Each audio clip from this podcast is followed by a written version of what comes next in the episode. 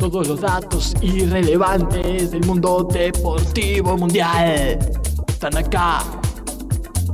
Bola, bola, bola, bola, bola sin, bola sin, sin manija, sin manija, bola sin manija, bola sin manija.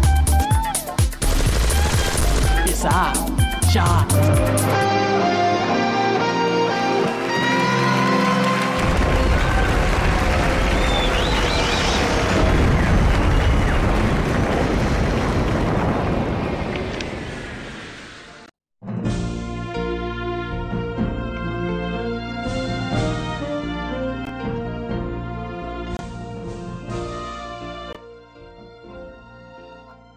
Bueno, bueno, bueno, bueno, bueno, bueno, bueno. ¿Cómo va? Bueno, bueno, bueno. Buenas noches. Bueno, bueno. ¿Cómo bueno. anda la banda? ¿Qué noche? ¿Todo ¿no? bien por acá? ¿Qué fin de semana? Soñado, diríamos, para algunos, para otros. No, Sí. soñado, pero nunca soñé. Nunca soñé algo así. Nunca soñé Igual con que- eso tampoco. Igual que Scaloni, que dijo que no había soñado con Por ahí no. América. Sí, Por ahí no había dormido. no llegó al. Pero al- además no me digas que lo soñé, fue real, hermano. No lo soñé. Ujú. Claro. Sí, Sí, sí, sí. Bueno, Jaite, estás en los festejos todavía. sí, sí, sí, septiembre. Eh, extendido. ¿no? No estoy chapa, no lo soñé. Claro. Claro. Porque, no sé, Juan Pablo, si eh, llegaste a ver los programas anteriores, pero yo venía, justo coincidían nuestros programas con los partidos de Argentina últimamente, entonces yo iba cambiando mi, mi background con el partido respectivo de cada, de cada lunes. Y hoy ya no hay partido, pero hay festejos. Totalmente, ¿no? Y lo que viene, lo que viene, Oh. ¿no? Para la selección argentina, seguramente la Copa, una nueva Copa Artemio Franchi, quizás rebrandeada como Copa Diego Armando Maradona, si es que Matías Morla está de acuerdo. Y bueno, eh, no, muchas, muchas aventuras más. Ya Argentina creo que tiene que jugar 20 partidos más en los próximos tres meses. Por haber ganado. No, no, sí, no. Además, claro, Así la que- clasificación a la Sudamericana, ¿no? La Recopa. Así que no hay Copa de las Confederaciones en Qatar. ¿Es por la pandemia o por qué? No, Por la pandemia. También. Que por la-. No sé si la hay o no la hay. No, no, no, la suspendieron por la pandemia. Por lo menos eso leí ayer yo. Ah, Pero Juan sí Pablo, se hace la, la, la otra. Subite un Sí. poco tu volumen, Juan Pablo, si podés. un poquitito. Porque la verdad que, que queremos, queremos aprovecharte, escucharte con todo. uh, está Y- complicado, ¿eh? Y bueno. Habla más fuerte, maricón. No. Me parece que. Sigan hablando. Pero. No, no, sí, Sí, como sí. decía Juan Pablo, eh, se jugó y se ganó la Copa América, tenemos todo, todo lo que pasó detrás y adelante del televisor, ¿sí? dependiendo de dónde lo vivimos. Tenemos todo lo que pasó en la Eurocopa, que también ha sido soñada. Bueno, Eh, todo lo de Copa de Oro. Copa de Oro. ¿eh? Y el- lo- como dice Juan Pablo, la, la- la Recopa mm, Sudamérica eh, Europea que se viene, que se viene, que se viene. Los Juegos Olímpicos que están a la vuelta de la esquina. ah, mirá, es increíble que falten sí. 10 días, 12 días, ¿no? Más. Nada. claro, más vos, lo decís porque, por ejemplo, participa Israel, ¿no? Que en tu esquina está Estado de Israel, por eso. Claro. Claro. Y Sí. bueno, Que ya el, el alma, y después vamos, hay mucho para hablar de básquet, no vi ningún partido, pero hay mucho para hablar. Eh, el alma empezó su preparación, ¿no? Su camino hacia la medalla dorada de Tokio, muy difícil, ¿no? Esta vez, pero ya empezó y con un partido al parecer bastante bueno contra Australia, ¿no? Contra los Kangaroos. Sí. Pero hoy Eh, está jugando contra Nigeria y le están pegando una paliza. Nigeria, el nuevo Cuco, ¿no? No porque sea, Nuevo- no por su color de piel. Tony, Tony Bueno. Cuco. El Tony Pero está perdiendo, está perdiendo por 24. Voy a mirar ahora, voy a actualizar, pero Igual hay que tomarlos con pinzas, ¿no? Los Tal partidos de preparación están para eso, para perder. Hay que perder Tal ahí, cual. así después ganás. Esa es. Eh, volví a cualquiera lo aclarar. Juan Pablo, por favor, volví a aclarar que hay que tomarlos con pinzas, no por el color de la piel, de nuevo. pues. Estaba No, por no, decir no. lo mismo y me re... No, no. por Eh, 24 pierde Argentina en este momento. ¿eh? Una, una Nigeria que está con, un- un- con gran incorporación de jugadores del NBA, ¿no? ¿O Sí, casi todos. Y además que viene de ganar a Estados Unidos, con lo cual hoy por hoy es el mejor equipo del mundo en este momento. Nacionalizaron jugadores de Nigeria para jugar. Sí, juegan en Perdón, eh, estaba pensando que no está mal hablar de, de que son negros los, los habitantes de Nigeria, que el nombre significa eso. y sí, sí. Nadie dijo que estaba mal hablar Nadie de que sean negros. ¿eh? Al contrario, siempre No, lo no, decimos, obvio. siempre lo recalcamos. Y bueno, el Almita, la selección de básquet juvenil sub-19 que perdió ¿no? contra Serbia, pero un muy valioso cuartos de final para Sí, una genial. selección que me parece a mí, por lo que vi en los resúmenes, corre muy en muy desventaja, no sé si estoy hablando bien, eh, a nivel físico, ¿no? Los argentinos somos un poco más remolones en crecer, ¿no? Tardamos sí. un poco más en pegar el Tardamos estirón. más y a veces tarde- no llegamos también, porque no, llegamos. tenemos jugadores muy altos, por lo general. pero veía los- el partido contra Francia, que bueno, Argentina pierde por- claramente, pero era una diferencia de volumen de cuerpo. Parecía un partido de, de soltero, soltero contra casados, pero siendo los solteros muy jóvenes y los casados muy grandes, ¿no? Por ahí, en Eh, este caso, a los, a los franceses también los anotaron tarde y ya crecieron más de lo que deberían. Es muy probable. Los jugadores de raza negra, vamos a decir, los ciudadanos de origen negro, suelen tener un crecimiento mayor, ¿no? Más allá de las polémicas, o más rápido, quiero decir. Más allá de las Ah. polémicas sobre, bueno, el que anoten antes o después a los jugadores. eh, también, ¿no? Me parece que se, se desarrollan más fuertemente antes.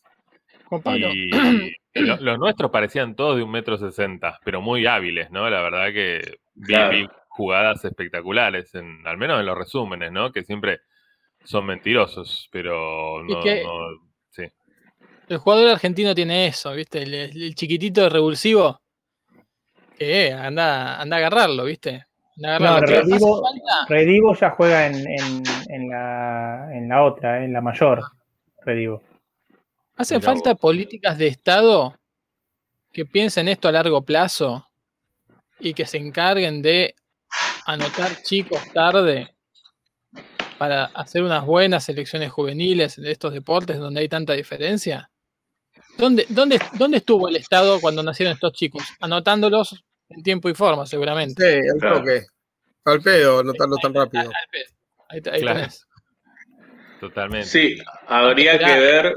Con algunos se te puede escapar que salga del molde justamente por crecer de más, pero porque salga del molde y, y Un uno, no alto. previ- uno no previese que iban a ser basquetbolistas o deportistas de élite o lo que sea.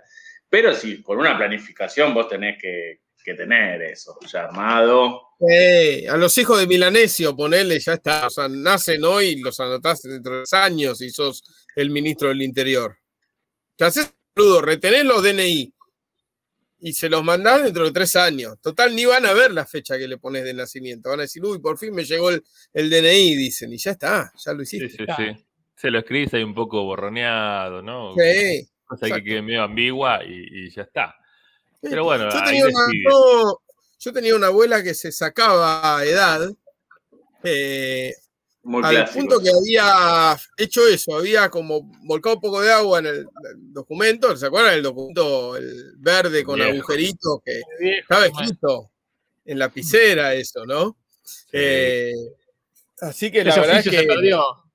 sí, Ra- Randazo dijo esto, esto es para los vivos, no, no, no, puede ser esto Sí, y cambió. justamente. El DNI, sí, sí. Sí. Pero Claro, re- bien. recuerden una cosa, que el, el número de documento no era tan trucheable como la- las fechas y eso, porque más allá de estar escrito en algún lado, estaba tenía, agujereado. eh, tenía, claro, estaba todo agujereado en la parte superior de cada hoja con un No número. Claro, no, no, no, no lo Podés podía. igual. Hay, hoy- hay números y que se hoy- convierten en otros. Al, al 3 Hoy le haces hoy- dos agujeros y es un 9. Hoy por hoy también los otros DNIs que tenemos tienen eh, el número no hecho un agujero de lado a lado, pero sí tiene como un troquelado, por lo menos el que tengo yo, ¿no? No. No, no, para nada. Pero, ¿Qué DNI? El de tarjeta, el DNI tarjeta en un No. costado tiene el número en relieve, digamos, o, en bajo Ah. relieve, por decirlo. Ah. Y el relieve es un troquelado al revés. Claro, Sí, en bajo sí. relieve. Bueno, dice, y sí. mi abuela eh, le había cambiado directamente el, el número que indicaba la década a su. a para vas a sacar. No, no, por eso, para. Porque entre bien, 78, no iba- 76 no, no tenía sentido, dijo 78, Claro. no, 68. Exactamente, hizo eso. Yo hizo tengo eso. una anécdota Eh, muy cómica con mi mamá en un Sí, este en el censo del tiene que haber sido 2000 ¿Cuál fue el último? Dos- 2010. 2010. 2010, el de 2001 tiene que haber sido. Mis hijos eran chiquitos y estaban en mi casa el día que vino el censista. Yo vivía con mis viejos todavía. Y me había separado hacía poquito. Y mi vieja siempre jodía que, eh, a ver, 2001, perdón que haga esto, ¿no? Pero 2001 mi mamá tenía, era del 49, si me ayudan, 52. 52. 52. Bueno, y ella decía siempre que tenía, viste, a propósito le decía a mis hijos que, yo voy a decir cuando me pregunte, le voy a decir 40. Le decía, 40. Y fue muy cómico porque cuando el censista empezó a preguntar uno por uno, así, bueno, llegó el turno de mi mamá, dice edad, y Matías, rápido, antes de que mi mamá pueda decir nada, dijo 52, Bien. para que mi mamá no pueda mentir. Cumpliendo con el deber cívico. Yo, yo lo, lo que estaba intentando contar era eso, que mi abuela había raspado el, el número con, con una gilet, había como medio borroneado con agua y lo había arreglado con lapicera arriba, así directamente. Y el, el caso era que estaba en tra- tratamiento médico, estaba enferma, entonces yo era quien, quien la acompañaba al médico y ella decía la edad, la edad falsa. Entregaba el Claro. DNI para que hicieran las recetas. Una vez osé eh, corregirla ahí en vivo y el resultado fue tan eh, contraproducente para mí, para mi integridad física eh, y emocional los siguientes días, que a partir de ahí, nada, dejaba decir la edad, pero como había que, nada, dosificar, ¿no? Remedio, etcétera, o poder interpretar una osteoartrosis, qué sé yo, yo entraba después y le decía al médico, no, mire que en realidad es del 21, no del 31. Entonces ahí... La, lo- la Tremendo. edad, la edad planeaste, porque si ella Claro. tenía la percepción de una cierta edad, es su, es su autopercepción. Claro. Te das Dos razón, cosas. la- ¿Querés- ¿se puede autopercibir la edad? No. Sí. Sí. Sí, Sí. yo percibo que tengo 70 en este momento. Eh, claro, uno puede Yo tener eh, también. 80 años y querer jugar al fútbol y otro no. Pensar que no- Claro. no, le da. Eh, una pregunta, una, no, una aclaración. Respuesta. Mentir la, la edad no está mal o, o Tampoco está tendrá sus consecuencias, lo que sea. No recomendamos alterar documentos, es No. un delito. No. Eh, la falsificación y alteración de documentos públicos está penada por la ley, eh, así que no hagan esto en sus casas. ¿no? No, Bien, no, no, no, doctor. por favor. Yo Bien, tenía un, amigo que creo que ya lo conté acá, ¿no? Que era fanático de Carlín Calvo y a su documento le despegó la foto de él y le puso la de Carlín Calvo. Sí, no, no, no estaba bien, no estaba bien. Bueno, por ahí pasaba. Creo que siempre el mismo amigo, ¿no? Es uno que fue No, no, no, con, eh. con, con balas y cosas. No. Sí, El sí, sí, el sí, Bueno, es, es siempre el mismo, es fabuloso. sí, sí, era, tenía muchas cosas. Sí, sí, sí. Tenía el varias. que hacía camisetas viejas, no, ¿no? No, no, no, no. no. Ese es otro, ese es otro. Ese falsificaba otras cosas, claro. No, no, yo ya los tengo ubicados cuáles son los dos. Eh, policía falso y, y Carlín Calvo. Sobre todo esas tres cosas. Bueno, pero la edad, yo siempre le digo a los chicos, la edad es un número. Sí, Ah, sí. entre Sí. otras cosas, ¿no? Sí. Bueno, eh, hoy tenemos, además de todo esto que dijimos, tenemos. Yo en mi sección de perfiles, si en algún momento la hago, yo me tengo que ir un rato a una actividad, no sé cómo voy a hacer. Si llegamos, llegamos. Y en perfiles, Ajá. eh, voy a hablar de Bjorn Kuipers. El árbitro, ¿no? El árbitro. árbitro. Un luchador, ¿eh? ¿Árbitro o luchador? El árbitro luchador, le dicen. ¿Se puede Y ser uno además- sin otro? Claro. ¿Qué Además, tuvo de particular? ¿Dirigió la final de la, de la Euro? Sí, la, la final del Ah. Euro. Y además, si queda tiempo y todo, creo que Nobleza obliga que, una vez más, porque no va a ser la primera vez, eh, porque ya hemos hablado en este programa, le dedicamos mucho tiempo, pero ahora que se puso de moda que Argentina es una moda en Bangladesh, hablar un poco del deporte en Bangladesh, de la liga de fútbol, de sus logros deportivos eh, a nivel selecciones en fútbol, eh, los argentinos en Bangladesh. Así que eso, eso también podemos llegar Muy a bueno. conversar. Hemos coincidido en mundiales con Bangladesh, como por ejemplo el de Cavadi, ¿no? Sí. Claro, claro. Y ustedes, alguno de ustedes conoce gente de la dirigencia, ¿no? De, de Yo- el Kabaddi bangladesí. Yo que justo eh, con esto de Bangladesh, a- anoche me estaba, me estaba acordando eso, la, la dormida más grande de, de- de mi vida, sin, sin ningún absoluto margen de duda, ¿no? Se lo recuerdo muy brevemente.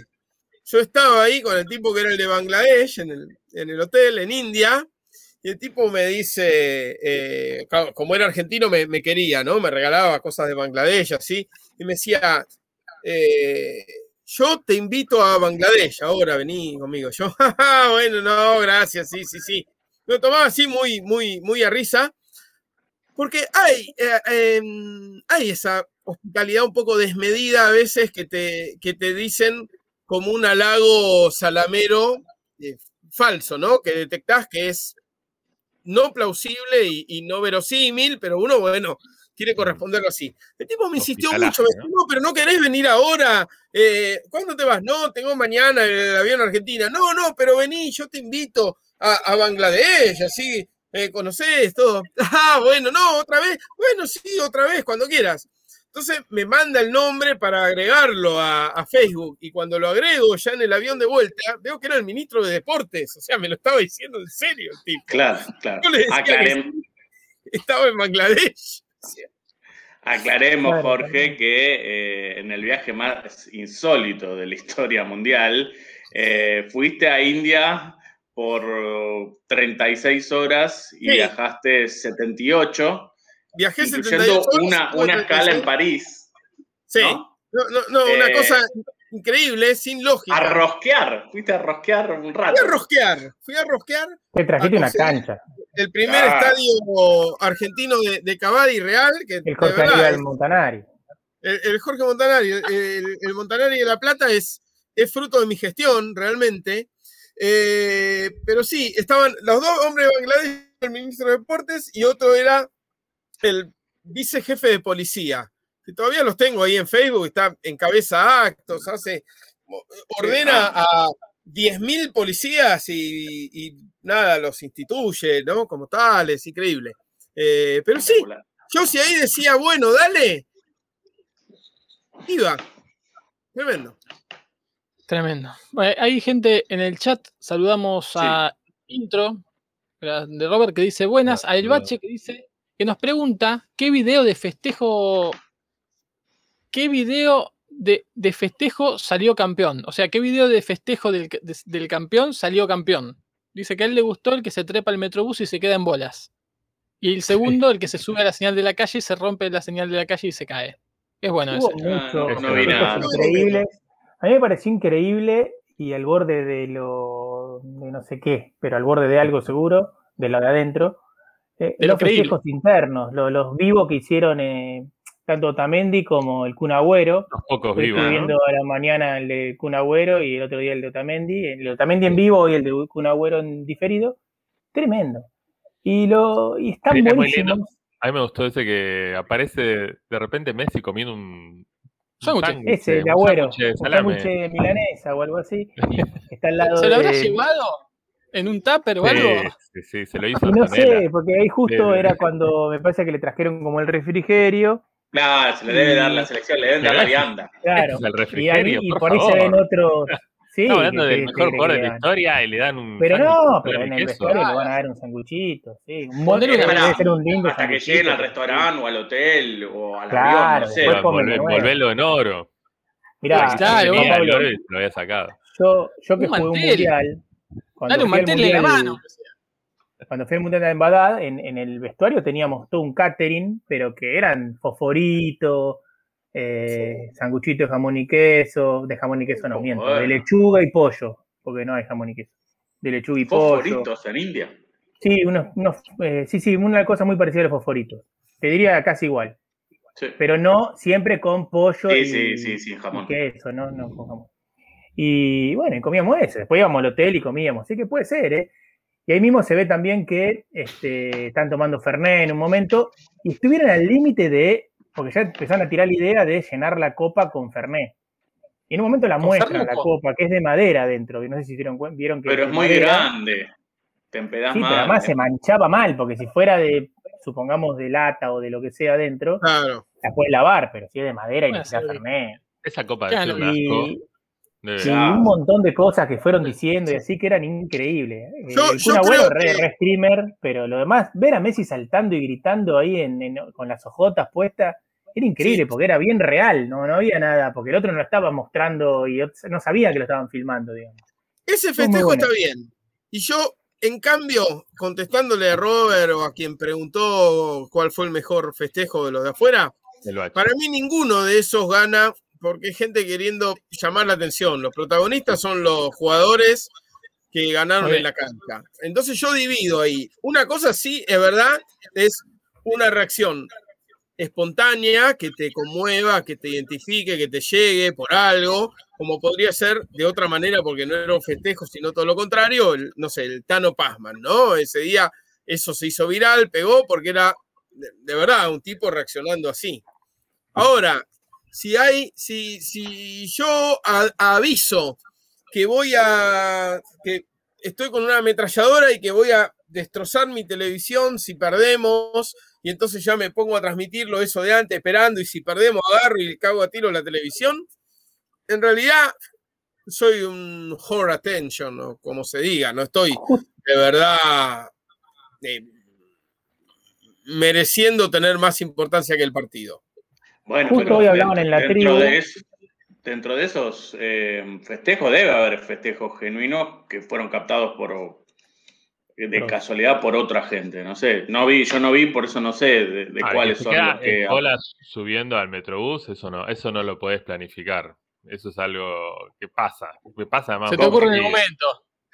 Se desnudó, hubo un Jimmy Jump del No, transporte no, público. Eh, Él quiso subir, no, no, no, no, o si, y si lo planificó, está muy bien planificado.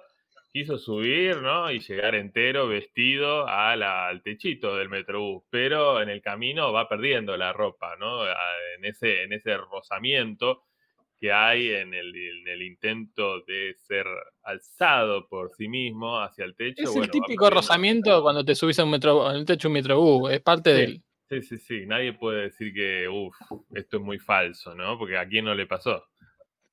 Claro. Hoy Eh, hablaban en la tribu de algo muy interesante para mí, antes de que Hyde aparezca, estuvo hablando quien siempre habla de deportes, que hablaba de los periodistas que querían ser más protagonistas que los jugadores, ¿no? Por ejemplo, bueno, el Toti. Paman con toda la, la vergüenza esa que hizo del rezo para que no lo pongan a Di María titular.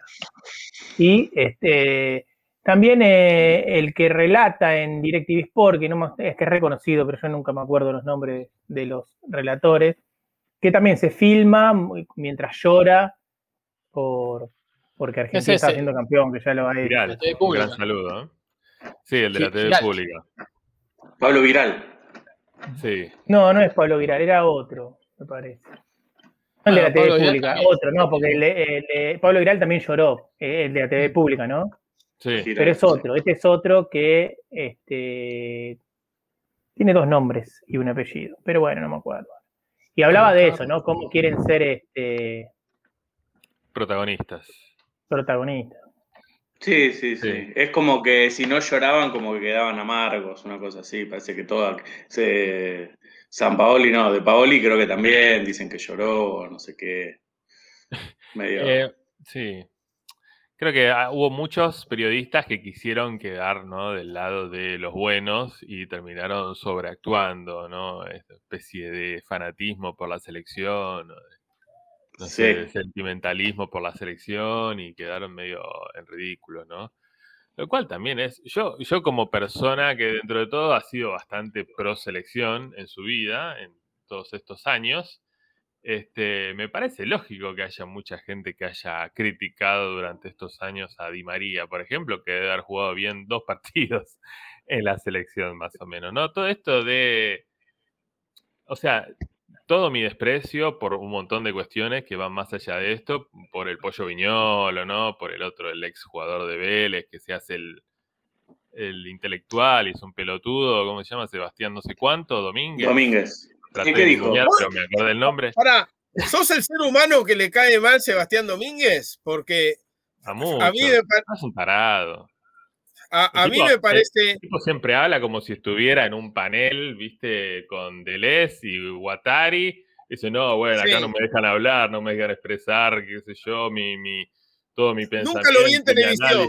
Y bueno, bueno, hay que verlo en televisión para... Nunca lo vi en para- televisión a él, pero lo que veo en redes sociales me parece, primero, una persona que le saca no una luz de ventaja al resto.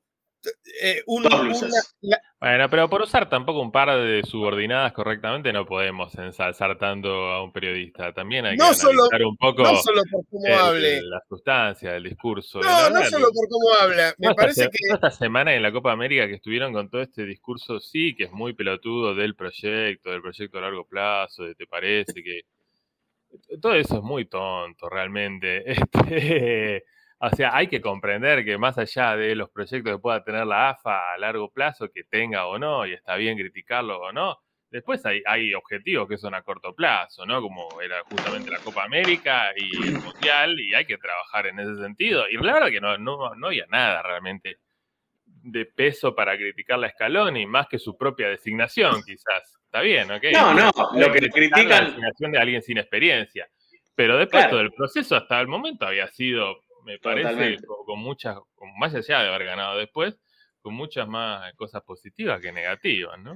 Pero yo creo que muchos de los periodistas que, sin pruebas, voy a hablar sin pruebas, eh, eh, que, que han criticado, un poco seguramente debido a todos los contactos que tienen de, de años y años, seguramente han sido fogoneados por otros técnicos a los que les gustaría estar en ese lugar y que era fácilmente criticar eh, lo de Scaloni justamente por esto de la falta de experiencia, que en realidad no quiere decir nada, porque la experiencia que, entonces, con ese criterio, Messi nunca hubiera debutado en, un- en el Barcelona porque no tenía experiencia, nadie tiene experiencia en un momento. claro, Está bien que la selección se supone que tiene que llegar algo, alguien que- con más pergaminos o lo que sea, pero hemos probado muchas veces con eso y nos ha ido mal igual. Eh, no y como decís de vos. Si lo Totalmente. este, Claro, totalmente. Y como decís vos, lo criticable eh, no, no era más que eso, porque el proceso en la selección sí, tenía los goles de cualquier otro técnico, que es pone a tal, saca a tal. Y yo lo que iba viendo es que cuando hacía cambios, le decían que, que no se sabía el equipo. Cuando no las hacía, como que no tenía variantes. Siempre había una forma de entrarle. Y, y obviamente que habrá gente con diferentes opiniones, pero digo, los, los mismos tipos que decían una cosa sí. se, se la buscaban por el otro lado, ¿no? Eh, y la verdad que tuvo un montón de aciertos. Sí, Jaito, perdón, ese es el periodismo basura que excede al, al- al deporte y que es que el mismo que hace que digan, ah, eh, no, no, em, no traigan esa vacuna que es veneno, después cuando viene y no tiene turno dice, ah, eh, asesinos no me dan el turno para esa misma vacuna. Sí, está bien. Y es algo que en, en el, en lo no deportivo se empieza a ver ahora recién, como que el periodismo deportivo estuvo a- más acostumbrado Sí. durante mucho tiempo a manejar basura. Eh, y en el otro periodismo eh, recién a- ahora se ve. Eh, pero sí, digamos. Y bueno, la semana pasada hubo un lobby, ¿no? Por el tema de Gallardo, ¿no? Que le hicieron una entrevista a. Gallardo, que no, no sé si cuánto, cuánta responsabilidad tuvo el propio Gallardo en esto, ¿no? Pero Claro. que le empezaron a preguntar si dirigiría, dirigiría la selección, y bueno, él dijo que sí, obviamente, pero que no lo habían llamado, y empezaron a fogonear eso, ¿no? Como diciendo, Claro. miren, podríamos tener a Gallardo, el técnico que gana todo, y en lugar tenemos a este tipo con el cual le ganamos nada más que 1 a 0 a Uruguay y Paraguay, en lugar de, no sé, tener el fútbol champán que deberíamos tener. Este, y Juan todo- Pablo, ¿pensás que fue inocente Gallardo al decir que sí, que Sí, él, no si lo llaman, está? Porque la verdad que la falta de código que me pareció en esa por lo menos- declaración, Sí, No, sí, por lo menos falta de código, desleal mínimo imprudente. Porque en plena, en plena competición, eh, digamos que dentro de toda Argentina venía bien, ¿no? Pero en plena competición, este, decir sí, sí, a mí me llaman, yo estoy, es para mí Sí, es sí. de lo Puede peor, decir, pero bueno. puede decir simplemente, no, no me parece el momento para hablar No, de eso. claro, que sí, es, que es la típica cosa que hay que contestar en estos casos, por Sí. más que por dentro diga sí, si me llaman ahora, ya mismo me voy para Brasil, pero vos tenés que decir, Claro, mirá, ahí- en otro ahí- momento. Por ahí fue sin intención, pero con la mano muy despegada del cuerpo. Sí. Con imprudencia. Tal Y- cual. Y bueno, ahí es donde se vio también eh, que los jugadores de alguna manera se pusieron espalda con espalda con Scaloni y todos esos cantos que, que después escuchamos Sí. de esos putos periodistas y que están perfectos, digamos, porque son jodidos. ¿Es Eh, necesario siempre que haya un periodismo en contra para ganar algo? En, en realidad son héroes. puede ser. Viñolo. Es que por siempre hay en contra, siempre hay en contra, porque vos fíjate que siempre hay seis o siete o diez que pase lo que pase, están en contra. Porque el negocio por ahí de ellos es eso, es, aunque sea resaltar porque están en contra. Como Sí, sí, o quieren instalar a otro que no es ese. Sí, El Toti Pazman, ¿qué tenía Sí. para ganar haciendo la boludez que hizo esa de rezar para que no pongan a Di María de titular? nada, sí, sí, no podía ganar nunca. todos. Era no, perder o bueno, perder. pero eso, porque- de, eso es de tonto, porque en realidad ahí no creo que tenga un interés, digamos. Pero porque- todo el mundo habla de él, aunque sea para bardearlo, para Ah, bueno, sí, sí, todo sí. el mundo habla de él. Entonces el tipo lo hace sabiendo que llega. No importa, Sí. que suma, suma, suma odiadores, suma seguidores, pero suma. Y es así. Sí. Igual eso, como dije, las críticas a Di María yo la- las entiendo, porque la verdad que durante mucho tiempo jugó muy mal Di María en la selección, jugó muchísimo peor que... eh, y de Sí, hecho, bueno, yo- yo- tuvo sus problemas enormes en las finales, ¿no? Que casi que le vuelve Sí. a pasar ahora de lesionarse a los 10 minutos, ese tipo de cosas. donde- Eso puede ser. No, pero y otra de ahí cosa. a decir que, que en el momento donde está jugando bien, como venía jugando bien, porque la verdad que en varios partidos fue decisivo, lo cuando los puso los últimos 15 minutos hizo Bueno, pero pará, ahí, Varias ahí cosas importantes. hablemos de eso, digamos. justo de ahí manera le, decir le que lo pongan. Claro, pero justo ahí, cuando viene jugando bien, decir no me lo pongas a Di María. De titular, ridículo. de titular, dijo. Sí, bueno, y pero. qué es lo que estaba haciendo bien, poniéndolo en los últimos 30, que dejaba todo y desnivelaba, la Pero, de- pero después se dio a entender, eh, por lo menos lo que decían el otro día, que sabían que el marcador ese de, de ese lado era medio dormido, que se lo dijo, no me acuerdo quién, a Di María justamente, Sí. y que por ahí por eso venía el tema de ponerlo a Di María de movida ahí, porque sabían que por Sí, ahí no, podía puede sacar ser. ventaja. El último después lo sacaban, en vez de jugar los últimos 15, jugaba los primeros 20 por ahí. sí, sí, sí, sí. Y andaba mal, digamos, el primer tiempo, va, no el primero 20. Ujú. Sí, como lo quemó Y la verdad María a De Paul, ¿no? Diciendo que él le confió que Renan Lodi se dormía y ahora Renan Lodi y De Paul van a ser compañeros en el ¿Son compañeros de equipo? Van a bueno. hacerlo, Ah, mira. van a Bueno, hacerlo. Qué bueno, Tal vez De Paul- así. Tal vez De Paul vaya y le diga a Simeone no lo ponga que es un dormido, ¿no? Con cero código de compañero, pero en, pero en, Claro, en pos de lo mejor para el equipo, ¿no? No lo Tal despierta. cual, tal cual. Y encima, no, pero ojo, que en el equipo colchonero por ahí está bien visto. Claro, pues, muy bueno. Y también el equipo colchonero por ahí de Paul no juega, no juega nunca. Sí, bueno, hay Sí. que ver, pero Es gran actuación de De Paul, ¿eh? Sí, Sí, gran no, mérito de, de. Scaloni, ¿no? Sí. Ahí, porque ¿quién, quién lo junaba de Paul? Que lo habíamos, lo habíamos tenido en Racing hace tres años, creo que había vuelto y no había jugado ni de titular. Pero Eh, además, JP, ponerlo en una posición que no es la que él juega en el Udinese, él juega mucho más adelantado, es un enganche. eh, o, incluso juega en la posición que juega el Papu Gómez ahí por izquierda adelantado. Esta posición eh, con la cual Scaloni insistió desde el principio de su proceso, se la encontró él, digamos. Y la verdad que para lo que quiere, para el equipo, que es eh, tener en el mediocampo jugadores con control de pelota, con buen pie, es genial, es espectacular.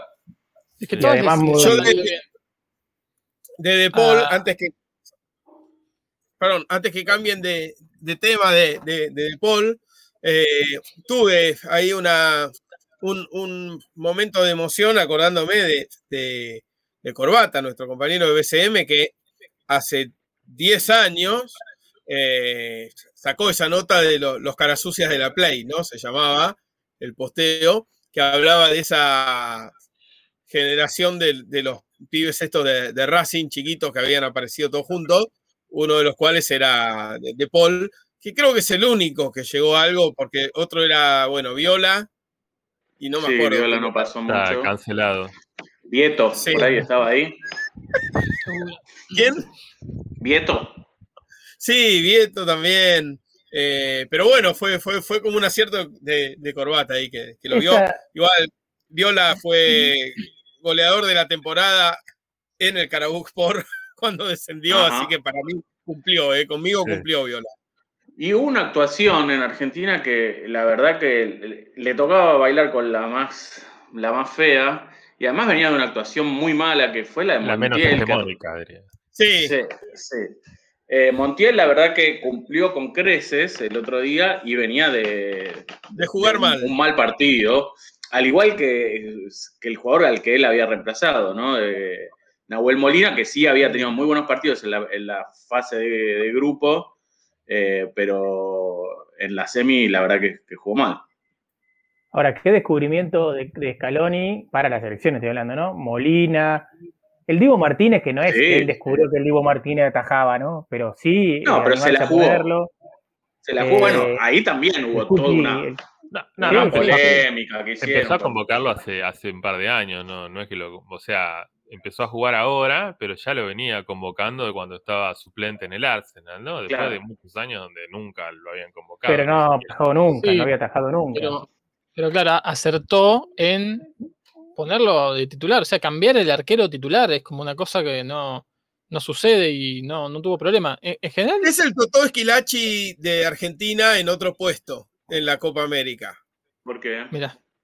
Porque Salvatore Totò Esquilachi era alguien que no era el 9 titular de, Italia en el, en el, 90, para nada, era un tipo grande que había llegado a la selección ya así medio, medio pelado, que no hizo muchos goles antes de la selección ni hizo muchos goles después en Italia. En la selección creo que los únicos goles que tiene son esos, pero apareció en el momento, o sea, fue como una sorpresa. Ah, mira, lo pone a este que justo viene de meter es como si, no sé, al delantero de Banfield del campeonato local, que justo mete unos goles, los llevan al Mundial, y bueno, y te hace seis goles en el Mundial. No sé, sí, acá la diferencia es, claro, que era el mejor arquero de, la, de la, Sí, sí, sí.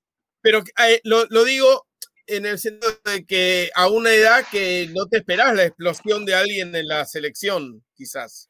Bueno, pero no es tan. Joven, para ¿eh? arquero no es tan grande. No es un pendejo, pero 28 años, tío, no, no es que. sí, bueno, Armani también llegó más grande. Si, si nos ponemos a pensar, Armani llegó muy grande a la selección. Y además, Armani, yo me acuerdo cuando eh, hacía mucho ascenso todavía. Estaba. Armani hace 10 años era un arquero habitual del, del ascenso. No sé. Ajá. No sé. Sí, sí, pero yo creo que en Merlo atajaba, ¿dónde atajaba Jorge? A mí me pero hacía gracia. Sí, después, pero una Copa Libertadores en la cual fue determinante, ¿no? Sí, no, no, no, no. No, no, es que a ver, cuando llega River era como medio sorpresa porque era un tipo que había jugado en equipos de no tan, de no tan alta envergadura. No, venía jugando en Colombia muy bien. Salió campeón de la Copa Libertadores con Nacional de Medellín. El Nacional de Medellín, pero venía del ascenso argentino. de esos jugadores argentinos del ascenso que de repente se van a un país de, relativamente Ahí está. poca monta. La realidad es que cuando aparece Armani atajando una semifinal de Libertadores o una final de Libertadores para Nacional de Medellín, acá nadie lo conocía, no sabía, nadie sabía quién era. que es parecido a cuando de repente, lo que, lo que quiero decir es que es parecido a cuando de repente ves que está, sé, Carlitos Truco era el arquero de Bolivia en, en la selección. Y si, ah, mira, Truco, este no, no es el que atajaba, no, no me acuerdo dónde atajaba Truco acá, ¿no? Se atajó. Pero bueno, esas cosas. Bueno, hablando de arqueros bolivianos, eh, no sé si sabrás que Lampe, el que tuvo una muy buena Copa América, Sí. firmó para Vélez. Mirá, Mira, no. Vélez, bueno. de- Vélez de acá. el ex Boca. Vélez de acá. Vélez de acá. Eh, ex Boca sin jugar y ya recibió los consejos de, de Chilabert y el visto bueno, además, eh, que no es menor. Mirá, Bueno, otras eh, creo que grandes revelaciones fueron, o- o- no me sale la palabra, bueno, el Cookie Romero, Nico González, que ya fue revelación hace un par de meses, ¿no? Pero, Ya es consagrado, ¿no? este, No hizo son nada. jugadores- ju- eh, Guido Rodríguez, son jugadores que algunos, ni si yo al menos no conocía directamente. Sí, Es que Guido eso Rodríguez ya se venía hablando. Cuti Romero sí, fue tremendo, No, pero, pero- No, que en general acertó Sí, pero- en todo. En todo. Claro, en la- No, iba poniendo los cambios que hacía y no hay, no hay forma de ningún periodista que lo odie de, de- de que, que haya pasado algo con lo que lo- se lo puede enrostrar, digamos. Hasta, el último, hasta el último partido en donde puso a Di María que no venía siendo titular y le salió bien todo. Sí. Además, todos sabemos que no es un momento en donde el fútbol argentino, como en otros momentos, tenga eh, una multitud de estrellas brillando ¿no? en, la- Claro. en las ligas top de Europa, ¿no? Tal Hay cual. que elaborarla un poco más, ¿no? Y eso por ahí es Eh. bueno, ¿eh? Evidentemente por ahí eso fue bueno. Dos o tres No. figuras y el resto pibes con, Con con hambre de gloria, ¿no?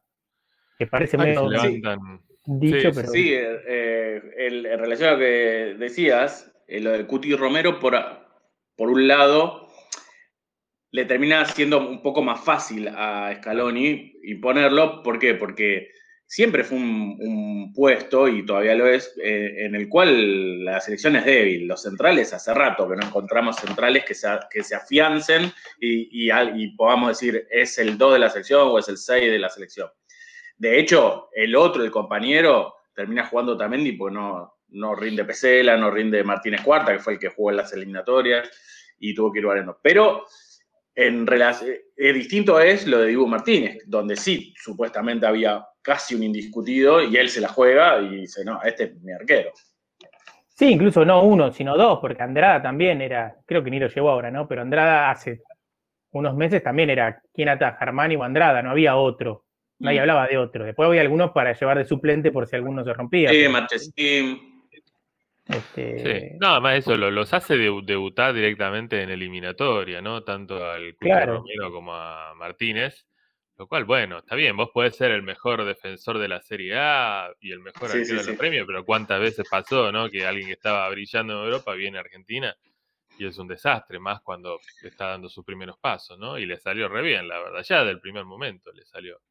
Y con Nico González, no ahora, porque tampoco tuvo una gran actuación en esta Copa América, pero anduvo bien, pero sí Es en las cierto. eliminatorias ha Sí, tenido Es cierto. Y partidos Nico González me parece todavía un mayor descubrimiento, porque Sí, no, es, ni no hablar. es alguien que la está rompiendo tampoco en la Ni siquiera es ¿no? delantero, ¿no? Porque él no, él no juega de, la- de- de marcador de punta, ¿o no? Nico González. No, no, no, no, No, juega, es- juega arriba. Es como, sí, Hace goles en el volante. Está bien, pero ahora llegó a jugar directamente de 9. En un partido que jugó, quedó él de 9 directamente. Sí, de el otro día que nueve, lo de sacó único a- a delantero, Lautaro. Sí, sí, Claro. digamos. Con el partido Y- 1 a 0 arriba, ¿no? Y un tipo muy peligroso de arriba, ¿no? Cuando Sí, cabecea siempre, no sé, tiene un imán y cabecea sí, bien, En además. defensa también, sí, y, señor. y muy rápido. La verdad que se está armando algo lindo. No sé si, obviamente, yo no me voy a subir al exitismo de eh, vamos a salir campeón del mundo, pero creo que este, tiene un equipo como para, por lo menos, intentarlo. Sí, sí, no, no, no brilló en la Copa América, hubo partidos donde, bueno, fueron aceptables, digamos, al, al menos eso, no, no fue, nunca fue superado por los rivales, me parece. Eh, pero bueno, sí, tuvo esta cosa de meter un gol y después tirarse atrás, ¿no? Relegar la posesión. Sí, Hay un montón más de que cosas tirarse, que no estuvieron bien, pero Totalmente. Más que tirarse atrás, yo creo que lo que. eh, bueno, está lo, lógico que es que el equipo que va perdiendo te, te va a salir a buscar, que es lo que hay que tratar de, de contrarrestar. pero creo que el defecto ahí de Argentina es no teniendo recuperadores en general en, el equipo, eh, salvo cuando entraba eh, el 5, como se llama, Guido Rodríguez. eh, el problema de Argentina era que se la empezaba a sacar rápido encima cuando la, cuando la lograba tener. Se- Claro. No la tenían un segundo, la tiraban rápido para adelante o eh, en algunos partidos eh, pasaba que Messi no conseguía compañía y, y trataba de resolver solo y claro, aludía a dos, tres, pero la terminaba perdiendo. Entonces le duraba muy poco los pies a Argentina y, y eso hacía que se jugara prácticamente en el campo argentino todo, todo el segundo tiempo, ¿no? Sí, sí. Pero en el sentido, el, el partido de Brasil probablemente fue, o si no Sí. el mejor, Sí. por ahí, ¿no? Porque Sí, realmente. yo creo que sí. Porque además está el rival, el rival era el mejor también, sin duda. Claro. Los Y la verdad últimos que 20 Brasil metieron casi no pateó al arco, casi no pateó al arco Brasil. más allá de los, de los nervios de la final, fue el que yo sentí más tranquilo. Más, Yo el tranquilo, sí. sufrí en todos. Pues digo, uy, va a pasar lo mismo que viene pasando, porque ya había Sí. pasado en las eliminatorias con Chile, con Colombia, y después esos 1 a 0 que, que después hay dos palos, llegar a penales ni hablar. Dije, y yo venía diciendo, esto mismo con Brasil no se puede hacer. Este, Claro, porque no, porque claro. Brasil tiene dos por partido y te mete dos goles. Siempre es así. Y creo que Sufrí, más eh, con Ecuador. Fue mucho más digo, seguro. en los últimos 20 minutos que empezaron a tirar centro y Argentina no cruzaba la mitad de la cancha. Que bueno, de un rival muchísimo, muy inferior, ¿no? Que con Brasil, totalmente. Sí, Claro. total. Sí, sí, sí. Claro. Y Colombia Ahí- también estuvo jodido, ¿no? Colombia Perdóname, estuvo ahí- jodido porque. Sí, perdón. Sí. No, no, que Vladi dice tremendo programa, hace un rato ya está ahí. eh, que, bueno, Robert cuenta un delito. Estábamos hablando Bueno. de las de falsificaciones y dice que él trabajaba, hacía pasantías en tránsito y se hizo una licencia de querusa. Bueno, Ajá. Cosas no. que pasan. Muy soberbio Seba Domínguez dice también. Y el Bache dice que los periodistas criticaban a la selección porque llamaron a los jugadores que no conoce nadie. Dice, sos periodista, tu trabajo es saber quiénes son. Claro. Claro. Más- Claro, le, hicieron laburar, le hicieron saber quién carajo es Nico González, de dónde salió Nahuel Molina, quién Claro, es claro. ese Romero. Y además eso, viste que Sí. hay muchos Martínez González y se mezclan y uno ya no sabe si es Nico Ah, sí Martínez, es un Nico. González. Te marea un poco. Tienen sí. razón, en fondo. ¿eh? En eso sí. Tienen Claro. razón. Habría que Dalia dice, "Hola". algún- un apellido polaco, Algún- algo. ¿no? Sí, Algo a que Gaich, aunque sea por cómo se llama. Eh, ahí Dalia saluda. Y Robert dice que ya le había dicho Fantino: uno millonario, uno con hambre. Uno millonario, uno con hambre. Ese, ese es lo Bien, que- está bien. Espectacular. Acá son todos millonarios igual, eh, pero bueno, No, son algunos son poquito igual. millonarios y otros Podés Claro. tener hambre, ¿no? Messi era Pero millonario, tenía hambre. estaba comiendo el sándwich. Messi, estaban comiendo un sándwich de milanesa, loco. O sea. ¿Qué eh, más hambre, no? Ah, una, una cosa que también me encantó eh, fue que muchos de estos chicos que estamos nombrando, que ni conocíamos nosotros, y obviamente tampoco los conocería Messi ni nadie, este, la alegría que tenían cuando fueron campeones, de, es como que era, le regalamos esto a nuestro ídolo. ¿no? Sí, vieron digo, que lo fueron a ¿cuántos- levantar en andas. pibes de eso- claro, ¿cuántos pibes de eso habrán jugado en la Play siendo Messi? De chiquititos, Ah, porque son todos, pibes todos, sí. que, que por ahí con Espectacular. 12 años ya Messi ya era Messi. Claro. Sí, Este, sí, sí. Desde Totalmente. ¿Qué que cosa- nació creo que es Messi, ¿eh? No se dio muchas veces que el técnico haya sido compañero de selección de, de dirigidos, ¿no? Porque vieron que Scaloni y Messi fueron. Sí, sí, es. Fueron compañeros, No, no digo que es re común, pero sí pasa. Eh, perdón, Juan Pablo, hoy mostraron justo la foto de ellos dos abrazándose con el gol de Maxi Rodríguez ante México. Mirá vos. No, no Ese- esa que- volea de lejos estaban los dos, parece que en el banco. Y, No me acordaba que Maxi Rodríguez le había hecho un gol a México. No, no, no me acordaba que Scaloni había jugado ese mundial, la verdad. claro. Eh, Jaito, pero no pasó acá mucho. Eh, ¿qué- qué- ¿Quiénes hay? No, no hay gente. La selección argentina, decís. Claro. Nunca hubo, nunca hubo Ah, técnicos bueno, no, jóvenes selección acá. argentina Siempre no, tuvimos técnicos viejos. Bueno, pero pará, Maradona de repente podrías decir, llegó a jugar, no, no llegó a jugar con nadie que dirigió. Que arrancó muy tarde el técnico de la selección, ya tenía 50 años. Claro, por Siempre eso. técnicos viejos, siempre técnicos de ar- arriba Bueno, de por Pausa eso 50. te por ahí, juegan alguno. No ¿Quién? ¿Quién? No, Pausa. No, tampoco. no, Bausa No. tenía mucho, no, no. No, seguramente Menotti, ¿no? Menotti que tenía 40 Menotti años. sí puede haber Menotti sido, sí. pero bueno, no sabemos, pero sí. No. Nunca Claro, es que cuesta pensar que Menotti era una persona joven cuando agarró la selección, pero Claro, es- claro. es- Claro. Pero sí, no, y Bilardo no creo que haya jugado en la selección. Pero en otros lugares del mundo pasa bastante, me parece. sí, sí, en otros lugares sí, bueno, Sí, acá sí, no. sí. Bueno, acá eh, Aymar y Samuel también son muy jóvenes y, Claro, y han jugado con, con algunos, con Messi, ponele. Qué bárbaro, ¿no? Como toda esa generación, ¿no? De Aymares, Samueles, no ganó nunca nada, ¿no? Verón. Es increíble, uno se repasa los jugadores que tenía Argentina en todo ese, en esa década y media, digamos, la década y media perdida. La década Eh, infame. La década infame. Es increíble, ¿no? Realmente tenía equipo para, para ganar más de una Copa América. Por eso, bueno, no hay que dejarse deslumbrar tanto por los nombres y sí por los apellidos. Como siempre. Y son todos de toda la generación esta de Peckerman que ganó varios campeonatos del mundo juveniles, pero en los mayores no, no ganó nada. En- entre ellos Por está Omar Riquelme cae- también, ¿no? Que Riquelme tampoco Sí. nunca ganó nada. Por ahí se cae misma- otra mentira. Por ahí se cae otra mentira que es que hay que haber ganado como jugador. Porque la generación del 86, después sí, cuando tiene se- ese discurso. no, pasó, no pasó nada. Y ahora con esto, eh, entonces, por ahí es al revés. Hay muchos jugadores de selección, ¿no? Que en los clubes quizás no, no rinde tanto. Es como el, el- la antípoda de Messi en, en el viejo Messi, digamos, sí, que, que le va muy bien en la selección, como Canigia, por ejemplo. Canigia en Italia nunca hizo grandes cosas, sin embargo, sí, es uno de los jugadores más importantes de la historia de la selección argentina. Chiquito Eh, Romero. Chiquito Romero, ¿no? Por eso cuando uno hace esa- esas comparaciones que hacen, uh, mirá, Francia, Alemania juegan todos en el Chelsea, en el Manchester City, en el qué sé yo. eh, después en los mundiales es otra cosa. PSG. ¿no? PSG, no, después en los mundiales es otra cosa y lo vimos en la Eurocopa, ¿no? Que Francia no le pudo ganar a Suiza. Eh, obviamente, no es lo mismo que tus jugadores estén jugando en, en- en la Elita, que estén jugando en la B Metro de Uganda, pero tampoco de- define tanto, ¿no? Este, Bueno, pero lo que decís. JP, lo que decís muchas veces se ve reflejado, me pasa cuando juegan Argentina-Paraguay, por ejemplo. Y Argentina trae un montón de jugadores todos de, de Europa. Y Paraguay tiene dos o tres, uno en Brasil. Y termina, el 9 juega en Argentinos Juniors. Y, com- Claro. y tiene que competir contra Lautaro Martínez, ¿viste? O contra el 2 del Atalanta. Y acá ni siquiera juegan un equipo grande. Y, y adentro de la cancha son 11 contra Son 11. 11 como contra se llama. 11. y termina siendo eh, habiendo equivalencia, ¿no? Sí, sí, sí. Por eso hay jugadores que también, primero que rinden más en la selección, o otros que, bueno, rinden, que rinden mucho en sus clubes y rinden menos en la selección. Quizás no se encuentran cómodos en el sistema táctico, no se entiende con También. sus compañeros, qué sé yo, un montón de cosas. Y después también hay una cuestión y es que hay un poco de suerte en dónde estás jugando.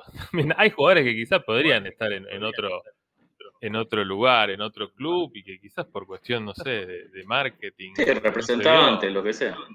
No están, ¿no? Y Sí, que- y, y también, perdón, ta- tampoco es verdad que hay solamente, no sé, un jugador eh, por puesto que podría estar en la selección. Quizás esta misma, eh, yendo al otro lado de lo que decís, ¿no? Quizás pones un argentino que juega, no sé, en, la- en- en Suiza o en Escocia a jugar de lo que jugó Nico González y capaz rinde igual también. Sí, así que bueno. Es más, perdónenme, pero a mí que siempre me gusta hacer estos, eh, estos, estos inventos, que lo molesta mucho a Jumagu, sobre todo porque dice que son impracticables y eso, pero eh, no estaría nada mal que hubiese una competición oficial de FIFA, además del Mundial, donde fuera selecciones al azar, donde se te sortean 23 jugadores de entre los 23, de entre los profesionales que tenés, tienen que ser jugadores de tu país que tengan licencia matrícula profesional para jugar en el país del mundo que sea. Y tenés que jugar con eso. No estaría tan mal. Que no, no terminé de entender. Se sortean eh, Se siempre. sortean 23 Ah. jugadores argentinos, cualesquiera, que país. sean profesionales y Claro. que puedan integrar la selección y jugás con esos. Claro, tenés que Ajá. jugar un mundialito con 23 jugadores profesionales argentinos. Sí. Que estén o en la liga de acá o en la de Italia, donde sea, y te la tenés que arreglar con eso. Entonces ahí también se ve un poco el DT, es un poco como esas competencias de automovilismo con monomarca, ¿no? Cuando vos decís, ah, no, pero claro, a, la- a los McLaren, la Ferrari este año no lo puede alcanzar. Bueno, cuando vos vas a la monomarca Peugeot en, en el automovilismo nacional de repente y juegan todo con el mismo auto, bueno, ahí sí podés ver qué mecánico fue un poquito mejor y qué piloto fue un poquito mejor. Bueno, quizás algo así, sorteado, a ver cómo juegan de verdad 11 argentinos profesionales contra 11 ugandeses profesionales. Como muestras más que selecciones, digamos, muestras. Claro, ¿Por qué, por jugaría Uganda? ¿Por qué jugaría Uganda en este mundial? ¿Cómo clasificó Uganda? Bueno, en la clasificatoria de se- selecciones al azar. Por ahí le tocaron todos grandes jugadores y a otros Claro. países. Claro, otros países no. Bueno, pero yo creo que eso terminaría beneficiando más todavía a, a Brasil, a Uruguay, a, a Argentina, a Francia, que tienen un espectro de jugadores muy, muy amplio. Eh, y habría más diferencia entre esos y ponerle, no sé, un China, que nunca puede armar un equipo, ponerle. Eh, pero Claro. por ahí, si te junta a los 11 mejores, China en una de esas te hace un partido. Pero 11 al azar, imposible. Claro. 11, al azar, chi- 11 chinos al azar, va a haber dos que no le van a poder pegar la pelota directamente. Tal cual. Tal Pero van a cual. El, hijo, el hijo Aunque del te presidente. carnet de ¿te futbolista, ¿eh? ¿Cómo, cómo? El hijo del Aunque presidente. tengan ¿te el carnet de futbolista, como es. Ah, sí. Ah, Hay un sí. eco. Hay alguien con un eco, ¿eh? No sé quién puede ser, pero. Pero Bueno, bueno. y, co- y Eurocopa, ¿cómo vieron la Eurocopa? Yo no pude ver nada, así que en Tranqui. eso, solo el último penal. Justo. No, ¿no? no, gran, gran, gran partido, el último para, para mí, con una súper sorpresa al comienzo. ¿Fue Ese gol que nadie. Italia, Inglaterra que Brasil, Argentina. ¿O fueron los dos malos? No. Para mí, futbolísticamente no fueron. A, eh, a- ver, los partidos fueron más. Los equipos los jugaron bien, diría. De Argentina a. Brasil no queda duda de eso. El partido fue medio inmirable, trabado, patadas, etcétera, pero podemos decir que jugaron bien. No sé. Sí, No sé. y ganaron los dos que tuvieron más picardía, ¿eh? Porque Italia, te digo, es la Argentina de Europa. Claro. Sin ninguna duda. Qué golazo, ¿no? Un golazo además- bien a, a lo italiano, ¿no? Pateando, rebotes, pat- una, Sí. ¿no? una patada, un disparo en la línea prácticamente de, de meta. Sí. Y de un Y- y- defensor, ¿no? Casi rechazando la pelota a la red. Es un Eh, rechazo a la red. El gol es un rechazo a la red. Para los italianos, sí. Totalmente. Sí. Ahora- en contra y eh, con el arco contrario. Claro. Ahora, es un buen título. Inglaterra- es un Sí, es buen título para el, el programa.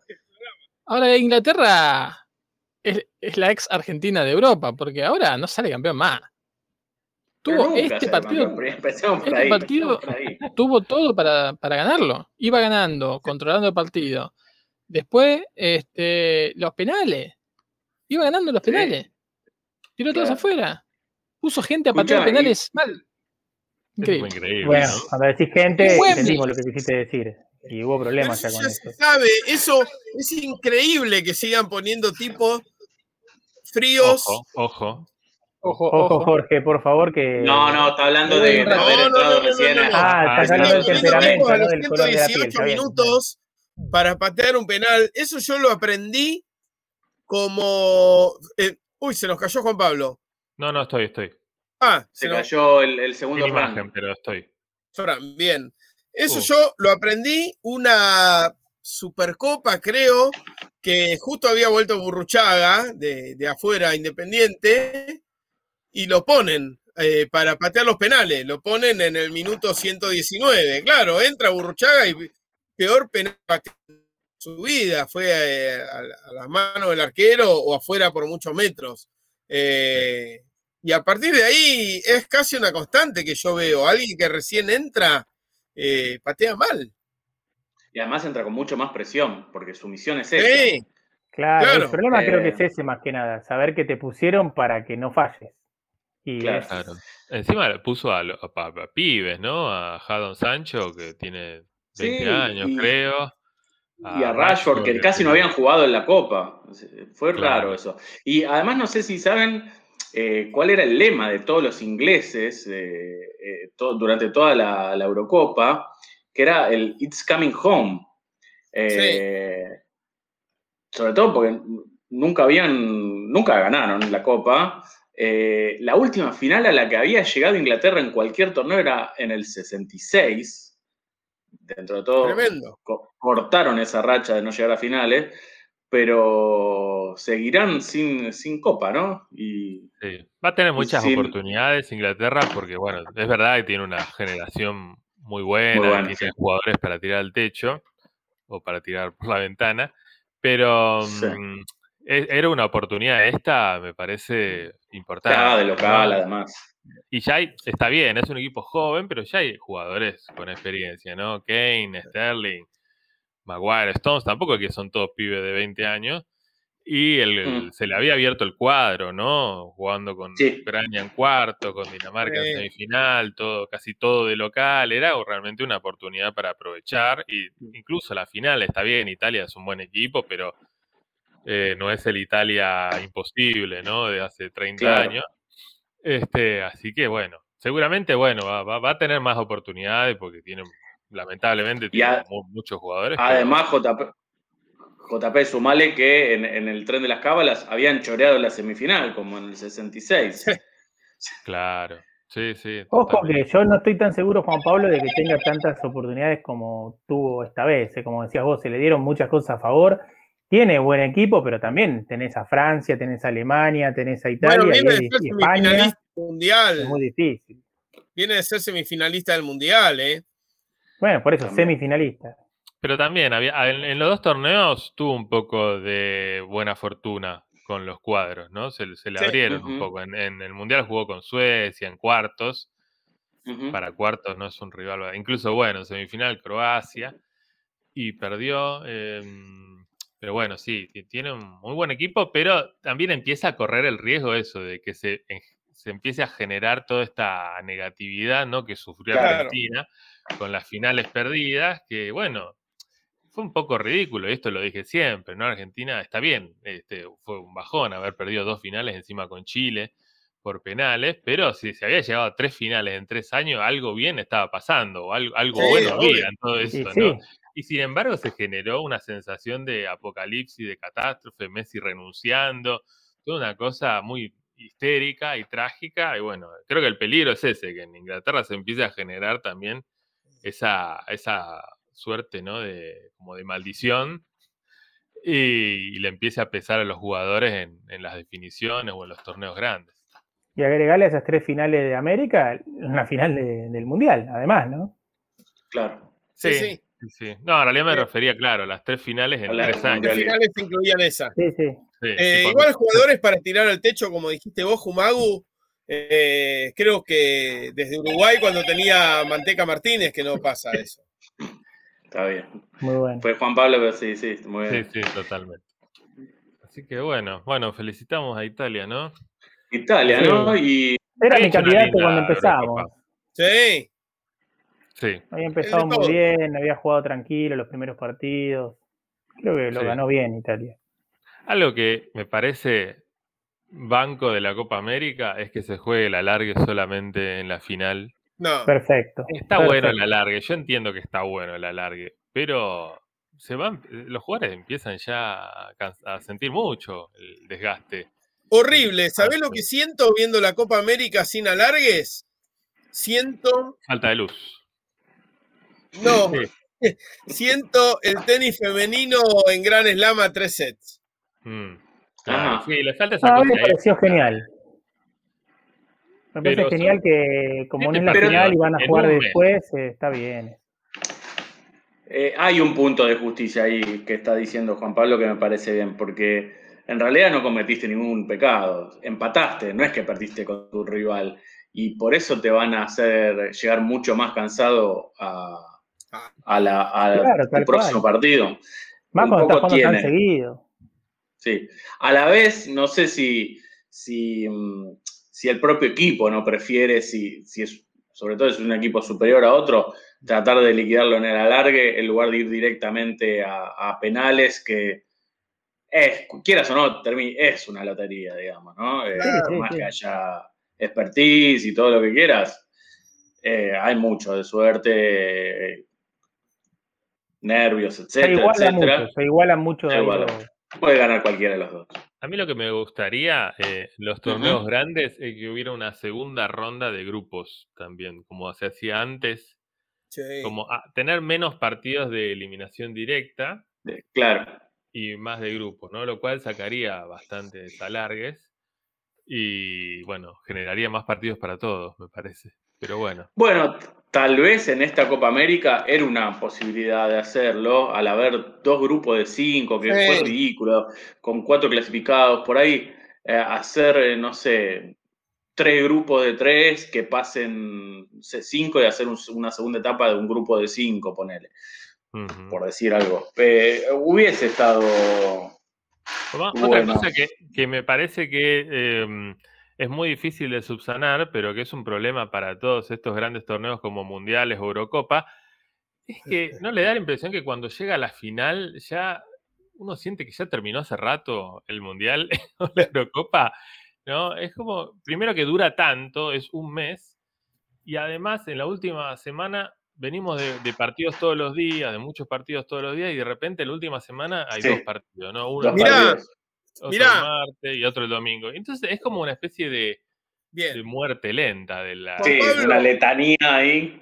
¿Sabes a quién te voy a mandar para que te pelee a esto que acabas de decir? Te voy a mandar a Juan Pablo Álvarez Montero, de Bola Sin Manija, de hace una semana, al cual Jorge Montanari le dijo que podían jugar los eliminados de octavos, los de cuartos, etcétera, para definir más. Sí, lo pensé, ¿eh? y que hubiera partidos en el, lunes, el jueves, el viernes, ¿no? De la última semana.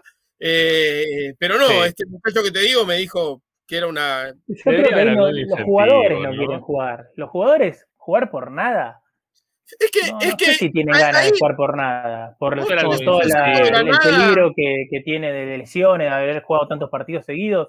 Ninguno quiere lesionarse, ninguno quiere jugar. Una climático, después de que te quedaste afuera en cuarto de final, tener, tener que jugar por el séptimo puesto, es un se poco sacan, Se sacan la medalla del segundo puesto, imagínate jugar por el quinto. Y pero está mal, o sea, es, eh, es ahondar en lo que está mal, no está bien que sí, se bueno, pero lo, estará bien o mal, pero es la realidad.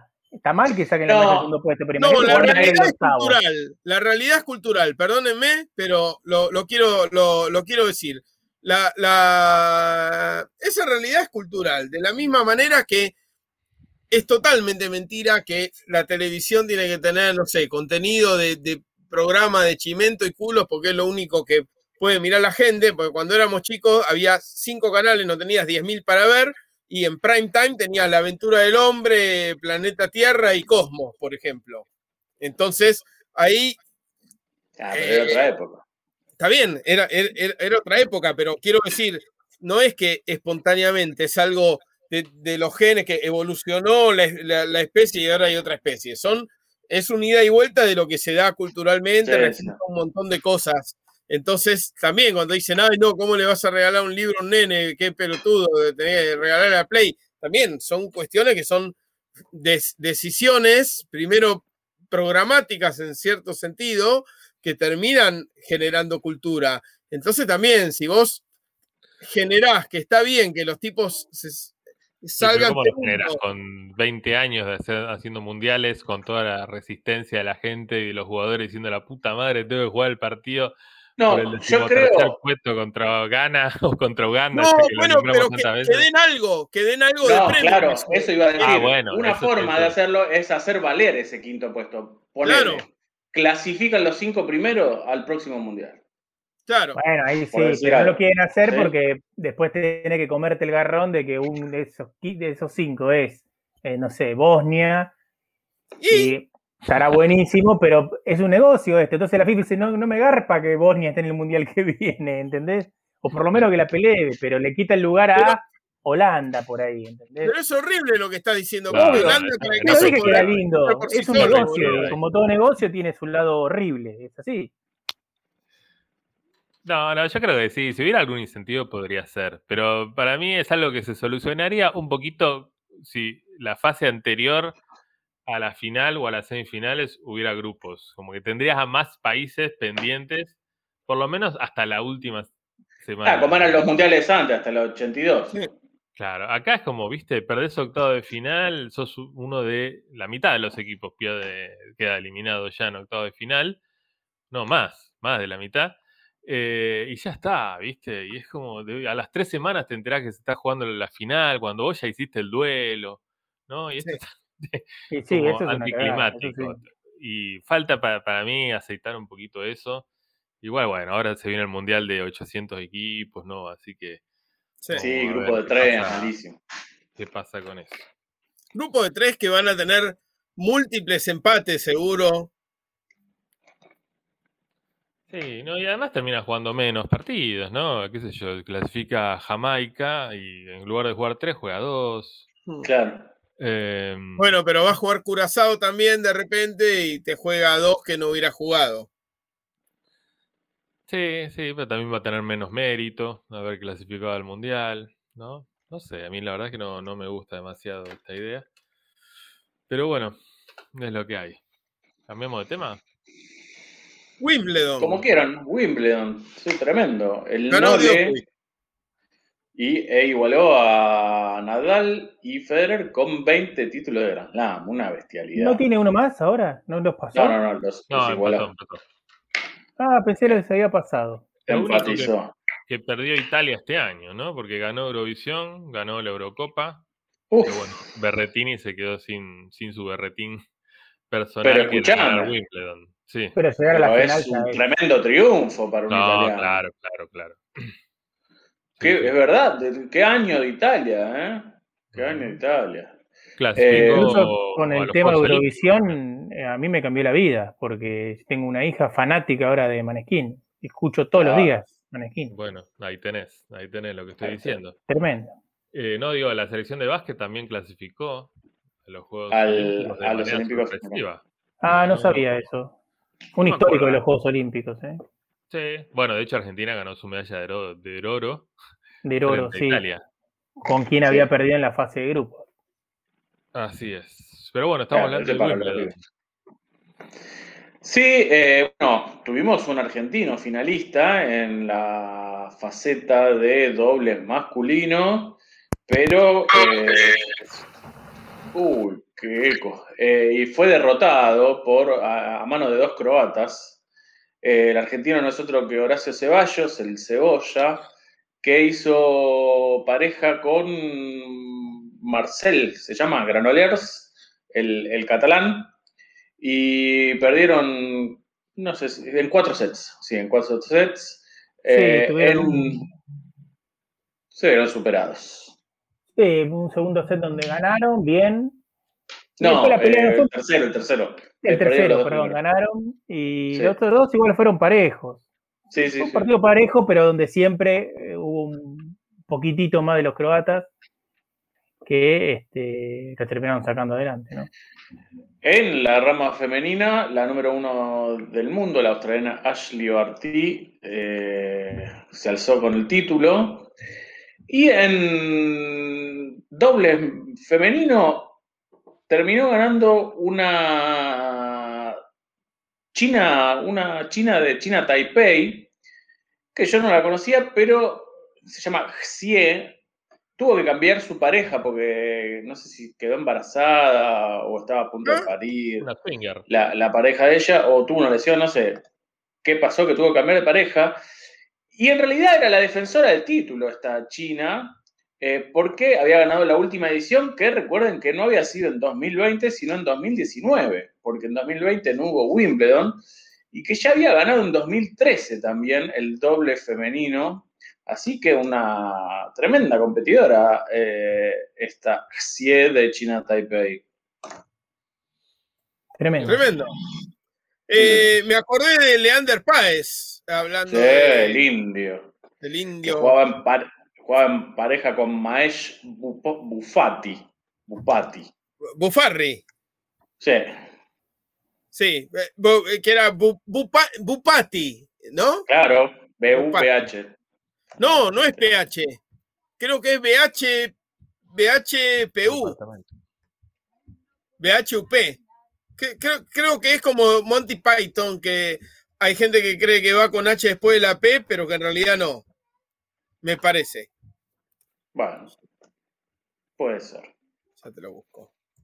BHU decís, PA. BHU, Ya lo busqué recién, ¿eh? es eh, con la H después de la B y de la T.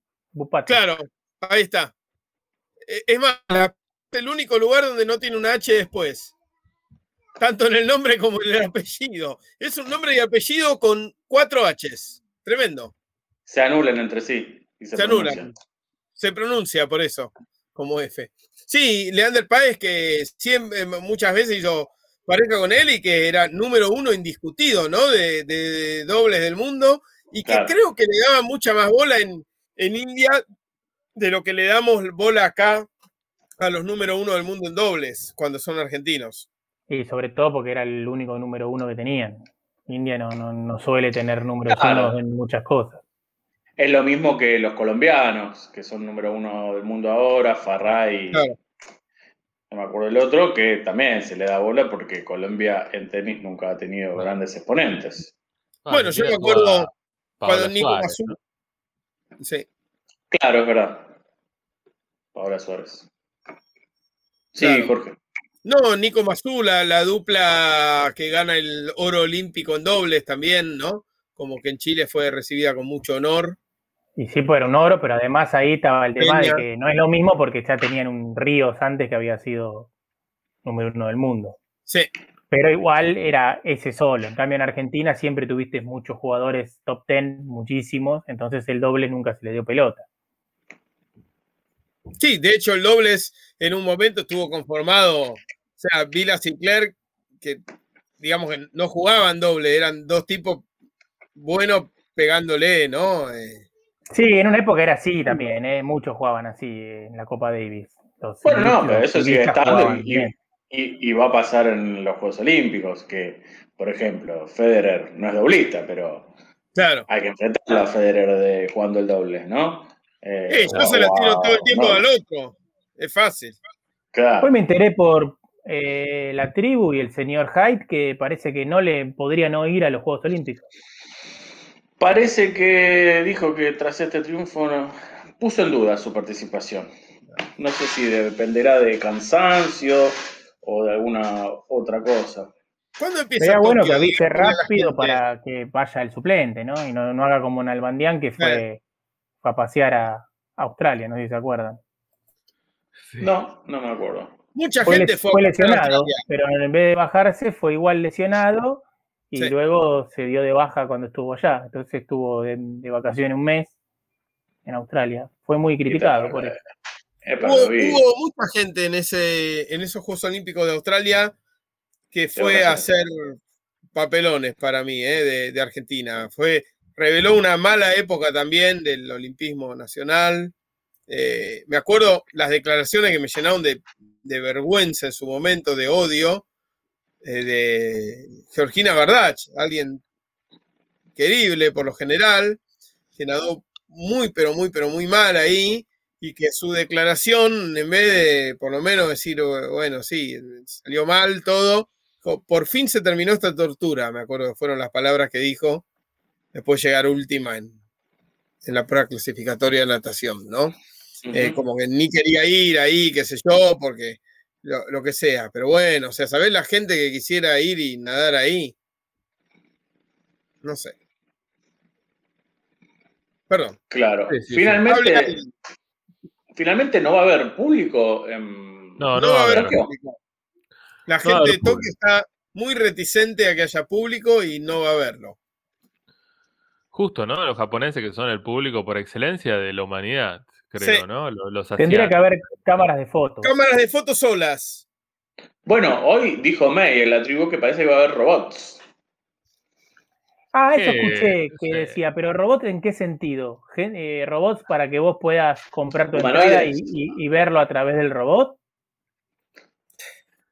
Ah, no estaría No mal. tendría mucho sentido, ¿no? Porque, bueno, sería la misma imagen digitalizada, pero más difícil de manejar que la que recibís por televisión. No, no, Claro, no, porque podrías por ahí, por ahí. Yo me imaginé todo esto, que vos el robot lo podés manejar y podés mirar para un lado, para el otro, colgarte con, Claro. Claro. con el robot de al lado, Pero, irte a comprar, eh, ir al baño con el robot o ir a pasear por atrás de la cancha. Claro, no estaría mal. Pienso yo- pensé que era un quilombo de robot, pero no estaría mal. Perdón, lo que pienso yo es que más que al espectador, eh, al que tendría que hacerle, que hacerle valer, esto, esto, que haya, que haya la cancha es al deportista. Al deportista. Ojo Sí, el eco, que- Fran, eco, que- Fran. No, no. Ahora se fue. No, digo que para el deportista por ahí sí le cambia la ecuación que haya público y bueno, que estén gritando o aplaudiendo, etcétera. Claro, pero un público de robots puede ser un escenario totalmente apocalíptico y angustiante, ¿no? Para los deportistas, no sé si sería mejor. Pero igual ya de alguna Sí, manera sí. hemos probado esto con todos los, los públicos de Zoom, ¿no? Que hemos visto a Sí. lo largo de todo un año. Pero Juan Bien. Pablo, Juan Pablo, imagínate el problema de poner robots en la tribuna a mirar eso. Van a empezar a putear a. Te, te corre Usain Bolt en 9, 9 segundos 91. Y el robot va a decir muerto. Pará que bajo yo y te lo corro en 8. Y es verdad. Hay que ver qué tipo de robot es. Pero Claro, no todos los robots Hay muchos robots que rápidos, hablan, ¿eh? pero que en la práctica no. Es no más, te diría que no hay, no hay robots más rápidos que Usain Bolt corriendo. No hay, seguro. El Mirá, auto es un robot. Los de Es afuera son de fierro. Sí, tal cual. Sí, tendría que programar robots, pero que eh, emulen, ¿no? La personalidad de los hinchas, ¿no? Justamente, ¿no? Esta cosa así, de Claro. criticar sin saber, decir boludeces, ¿no? Sí, se re Hacer la puede. ola. Con algoritmos se re puede. Es Con Big Data. fácil, Hoy se agarrá puede, un hoy se algoritmo que puede. lea. Gritar jiricocho. Bueno, ¿ya hablaron de eso? No. No, pero es una boludez. Ja, es una boludez, ¿te parece? El gran ganador de la Eurocopa. Y es una boludez. No la ganó Donnarumma la Eurocopa. No la ganó Italia, la ganó el doctor Vilardo. Eh, pero bueno, está bien. ¿Es invento de Bilardo esa palabra? Y es del No sé si estudiante. Es de estudiante. Sí, pero no sé si de Bilardo o No, no de sé si de la- Bilardo de- cultura estudiantil. Pero, ¿qué pasó en la final de la Eurocopa para los que no nos enteramos? Claro. Bueno, Claro. para los que no se enteraron eh, y quieren escucharlo, Chiellini gritó Quiricocho ante el penal, el penal de Saca que ataja a Donnarumma. Que saca a Donnarumma, ¿no? Claro. Paradoja, Tremendo, ¿no? tremendo. Yo creo que eso de Quiricocho, obviamente estoy totalmente en desacuerdo con esas boludeces, pero cuando el que va a patear sabe de esa boludez, puede afectarlo. Puede afectarlo. Es lo mismo- boludo es lo mismo me que quiere Dibu y ahí ya eso te jode. Pero Es saca lo la- mismo que hizo ¿no? Dibu Martínez. Nada, Diego Martínez ya es otro nivel, porque Diego Martínez ya fue algo cara a cara, personal, que le puede haber salido bien o mal, y salió mal una vez y bien dos. Y, y bueno, Pero la cosa es eh, infundirle miedo al rival. Miedo a, eh, a- a que, que no va a poder. Eso se puede hacer con un le- Quiricocho se, no. se lo dijo a Sacá en. pero hay que ver si sabe qué es Quiricocho. No, Claro. Sacá, Sacá ni sabe lo que es Quiricocho y aparte no lo vio, estaba en el círculo central, Chiellini. Chiellini, Con, claro. con lo cual, ah, entonces ahí lo que estás comprobando, Jorge, es que sirve gritar Quiricocho. No es para sacar justamente de, de concentración al rival, sino que es Claro, magia. Claro. Lamentablemente sí, si es como un elemento mágico, eh, tenés que decir que sí. Yo eso es lo que creo que es una reverenda pelotudez, pero lamentablemente está comprobado. Sí, Saben que yo siempre les cuento que en handball cuando hay un tiro libre, eh, muchos clubes, casi todos, Vilo. gritan vilo, porque es mala suerte, lo cual me parece espantoso y patético. Pero bueno, siempre, obviamente, hay penales que se erran, entonces si siempre gritas, cuando erran, dices, ah, mirá cómo funcionó. Y sí, Lo grité bien, obvio. Claro, el tema es la, la persistencia que tiene la, la gente que eh, usa estos eh, artilugios ¿no? mágicos para dar mala suerte, pero cuando fallan, y fallan muchas veces, igual siguen creciendo, Claro. ¿no? En, Claro. en esa.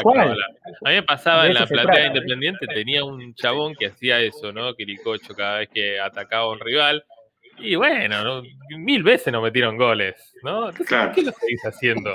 Siempre eran Además más de las que que me ponía no. mal de los nervios a mí. Juan Pablo siempre eran más palabra. las que no. Y entonces él se convencía y los quería convencer a todos de que él tenía razón. Porque ¿cuántos goles hay en un partido? Dos. ¿Y No, no solo eso. él? Como que no tiene Entonces, efectividad total, pero ayuda, Quiricocho. Claro, él además- para, yo quiero aprovechar para contarle ahora que tenemos cámara en BCM, lo que hace una, una abonada del Galatasaray que va muy cerca de, del sector de la tribuna que ocupan mis amigos entradas cuando voy, que es todo el tiempo que tiene posesión de la pelota el rival, ella se da vuelta, hace unos cuernitos y mira así para abajo y hace así, así, así, así, hasta que por el cantar del público se da cuenta de que la pelota la tiene de nuevo Galatasaray y ahí se da vuelta y mira. Eh, es increíble. Sí, tres es el afán un poco, ahí a medio metro mío. es el afán de querer ser partícipe, ¿no? De, de algo de lo que en realidad sos un mero espectador. Sí, Tal cual, tal cual.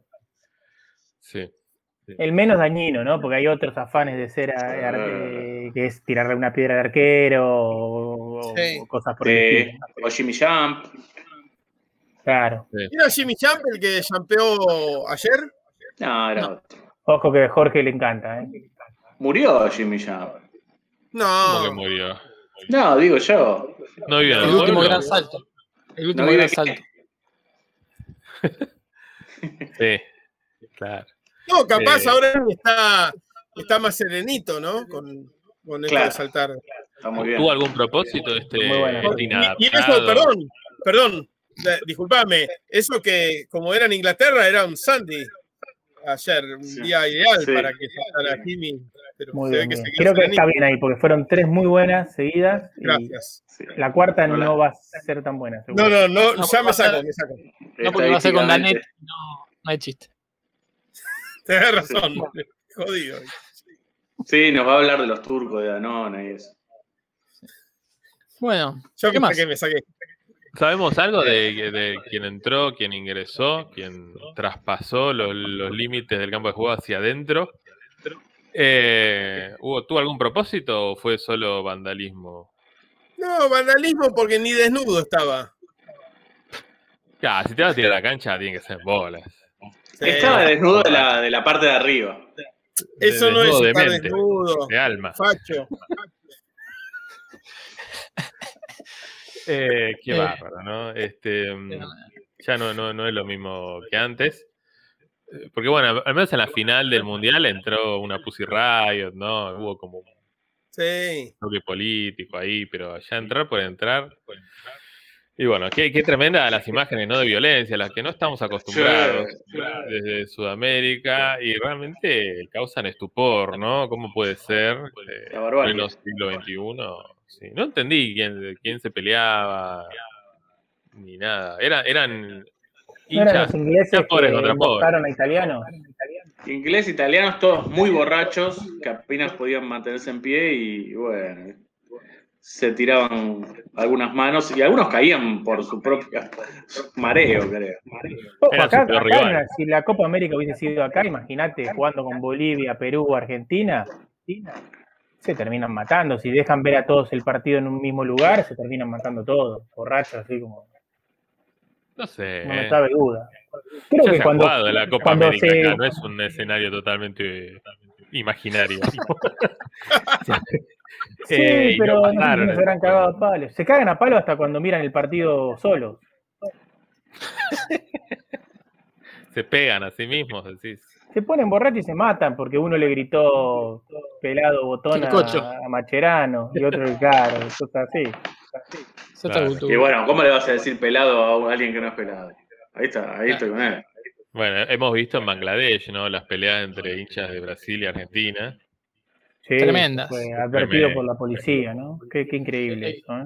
Que de No vi, no vi, que No, no, estaban con mucho temor en, en Bangladesh por la, la Copa América, por los desmanes que pudiera haber. No sé después si hubo desmanes, vi festejos nada más, pero eh, incluso intentaron prohibirles ver el partido para que no, no hubiera Sí, quilombo. lo que les prohibieron, que no sé si lo cumplieron, es que lo vean en pantalla gigante, porque se juntaban a, a verlo en plazas, y eso sí lo prohibieron, no sé si después se llevó a cabo o no, pero la policía había pedido que no, porque en Bangladesh, si bien la gran mayoría es hincha de Argentina, Sí, hay también un, grupo importante que es de hincha siempre, ¿no? de Brasil, y en Bangladesh son 160 millones de personas, así que Hay hinchas hasta de. un grupi, de claro. Martinica. a ver de 500.000 Bangladesh. de, claro, 500.000 de Martinica.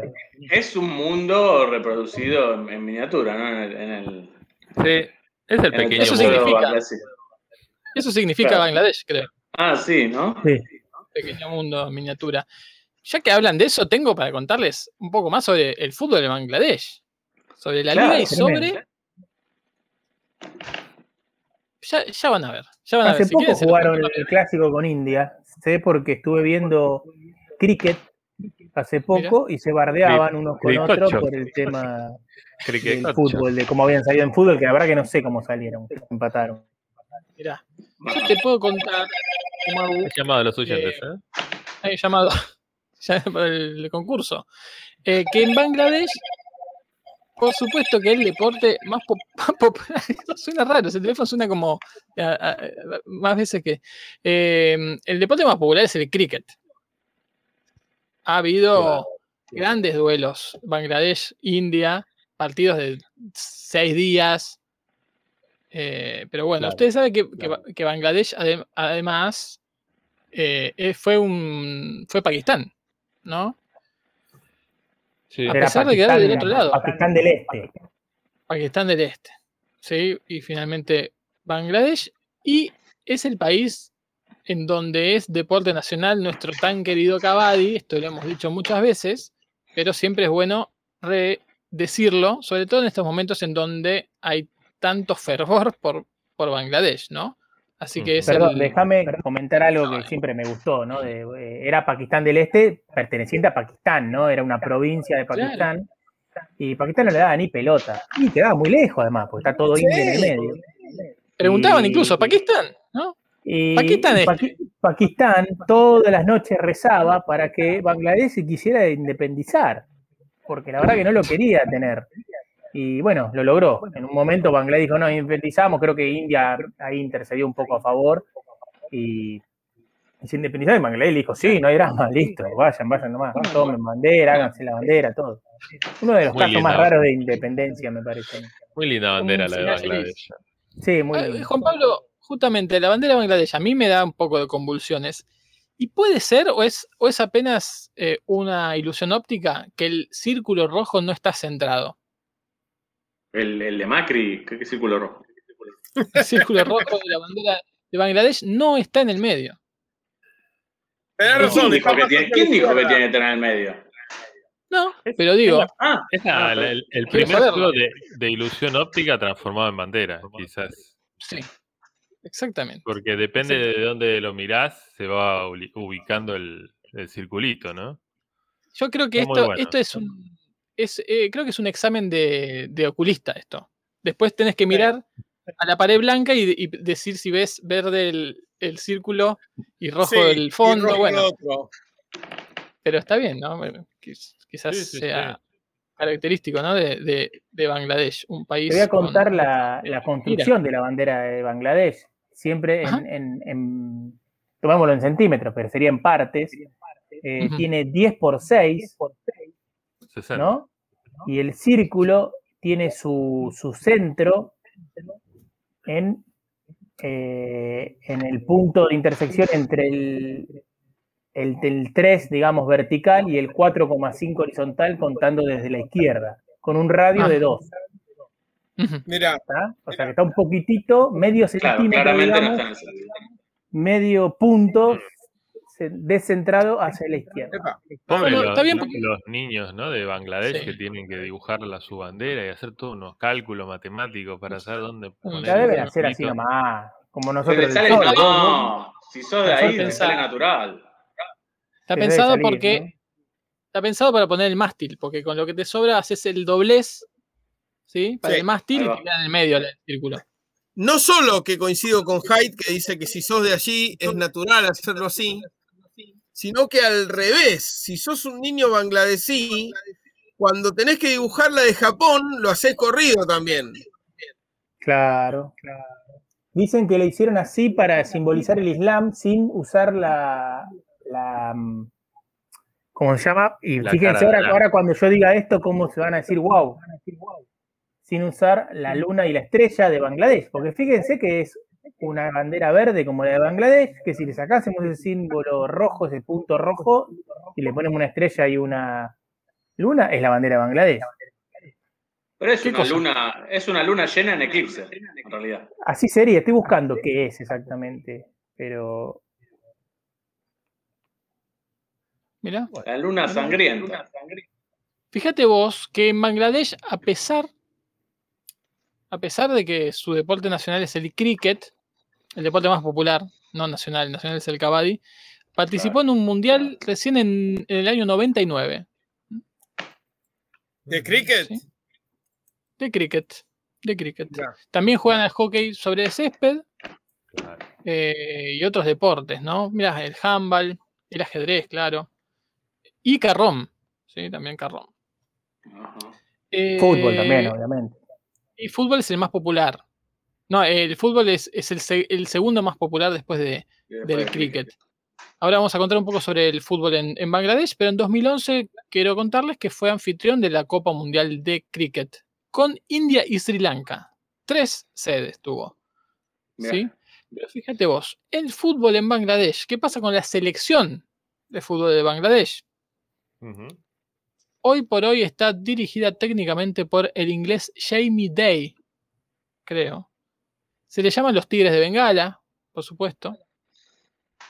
Y su primer partido internacional es un muy decoroso 2 a 2 con Tailandia en el infierno de Kuala Lumpur, en Malasia, en el año 73.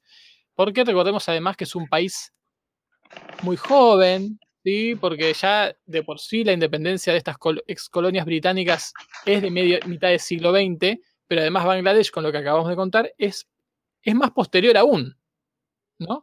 Eh, creo que es, es el año 73 mismo, ¿no? que se vuelve independiente, ya lo vamos a estar corroborando. El mejor resultado de Bangladesh, el clásico con las Islas Maldivas, 8 a 0, Uh, no Y se olvidan el- más.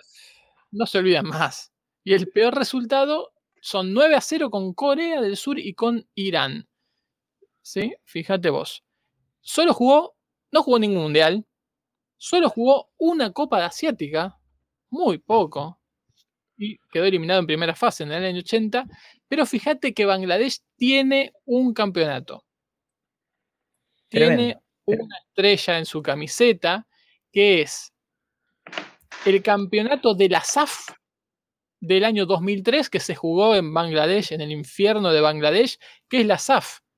Es el, campeonato de la Federación de Fútbol del Sur de Asia. Claro. Hoy se llama SAF Suzuki Cup y en algún momento se llamó Copa Regional Dorada de Cooperación de la Asociación del Sur de Asia.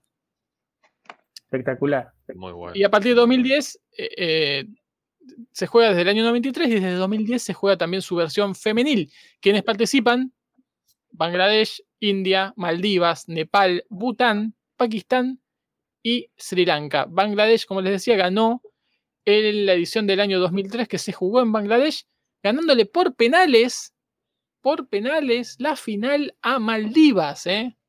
Mirá. Y el partido por el tercer puesto fue un India 2, Pakistán 1 para el hartazgo.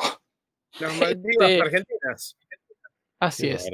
En, este, en esta copa, India es el Brasil del el sur de Asia porque tiene 7 copas de 11 jugadas. Repito, 7. Tremendo. Lo sigue gigante. detrás. Una sorpresa para mí, Maldivas. Tiene dos copas Mirá. Maldivas. Un grande del fútbol del sur de Asia. Eh, de hecho, Maldivas gana la copa que se juega en Maldivas, fue doble sede, Maldivas-Sri Lanka en 2008. Le gana la final a India, 1-0. 1-0 y a cobrar. ¿Sí? ¿Pero cuántos y la otra países que juegan? gana, ¿Cuatro nada más? ¿Cuatro nada más? no, juegan siete países. Juegan ah, ah, perdón. siete Ah, ah, países. perdón. Bangladesh, Bután, India, Maldivas, Nepal, Pakistán y Sri Lanka. La otra copa que ganó Maldivas fue en 2018. Fue la última que se disputó. Fue en 2018 y le ganó la final 2 a 1 a India también, que lo tiene prácticamente de hijo. Prácticamente. Así que bueno, eh, esa es la información. Otro campeonato lo ganó Sri Lanka y, como les decía, otro Bangladesh. Ahora bien, muchachos, qué país Bangladesh, ¿eh? Habría que, habría que ir, habría que al- hacer algo. Estoy viendo el, el- terrible mm, delta que tiene y es como que está cortado por dos ríos todo el país. Ah, pensé que hablabas del coronavirus. El delta del Ganges tiene, que es famosísimo. Eh, ¿Sí es el Ganges, seguro? Sí, sí, sí. No está muy, le- lo- muy lejos, bueno, no sé. Lo que debe llegar ahí, ¿no? Che, sí. Es tremendo. Bueno, pero en Bangladesh Sí. se juega la. Premier, la Liga Premier de Bangladesh. Perdóname, el Brahmaputra está, es el río. Ahí va, ahí va. Sí, no es tremendo, está partido por, por el agua. Claro, en y Bangladesh después se junta con el Ganges y hacen el delta ese. Sí, adelante. Ahí está. No, se juega la, la Liga Premier, tiene nueve equipos nada más, de los cuales seis son de la capital, de Dhaka. Eh, son el Brothers Union, ¿sí? Unión de hermanos, cuando no. El Chittagong Claro, Abahani, el claro. Dhaka Abahani, el Dhaka Mohamedan, el Feni Soccer, el Muktijoda Sangsad, el Sheikh Jamal Dahmondi Club, el Sheikh Russell y el Team BJMC, eh, que ya les, les puedo decir acá que el campeón actual es el Bayundara Kings, que no lo, no lo nombré. Bueno. Y, y el que más campeonatos tiene es el Abahani Limited Dhaka. Pero les quiero decir algo más, que es que en la selección nacional de fútbol de Bangladesh, esa que vuelve locos a sus hinchas que son hinchas de Argentina, tuvo un técnico argentino. Debe haber sido, me imagino, una revolución. Andrés Cruciani fue técnico entre agosto de 2005 y septiembre de 2006, haciendo una muy buena performance porque llegó a ser eh, segundo, subcampeón de algo, que por ahí es un campeonato de la SAF. Jugaba con, con, con Moño, ¿no? Un tipo muy, muy elegante CDT, con, con Moño. Un, juzgaba muy bien a sus dirigidos. Perfecto. Claramente. Acá, acá, acá les voy a decir bien cuándo fue. Eh, claro, en 2005 llegó a ser subcampeón, así que bajo la dirección técnica de Andrés Cruciani, el argentino, tuvo un subcampeonato de la Copa SAF. A ver con quién la perdió. Y la perdió con India. Está bien.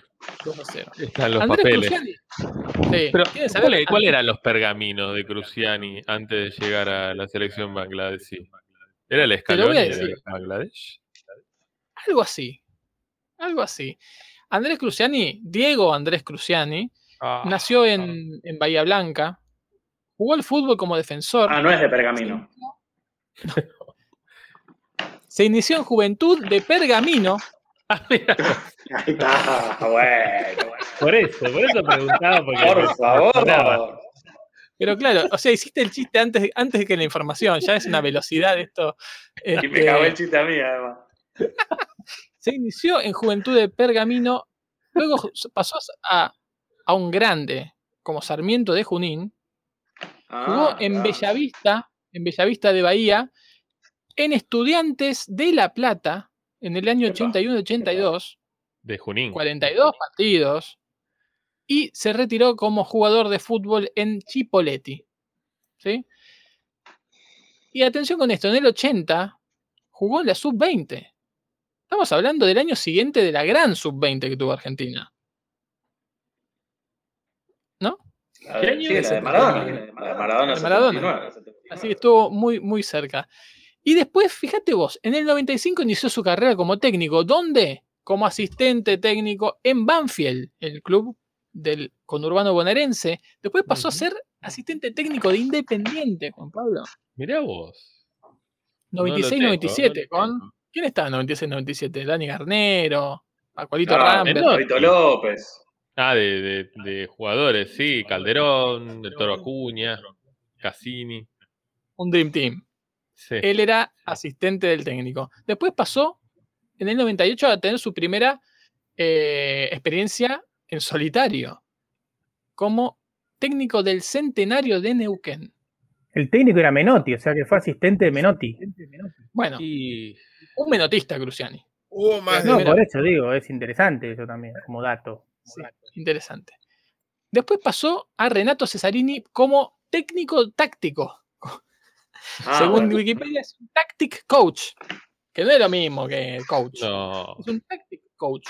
Y después pasó al Club Atlético Lanús para ser técnico de las juveniles.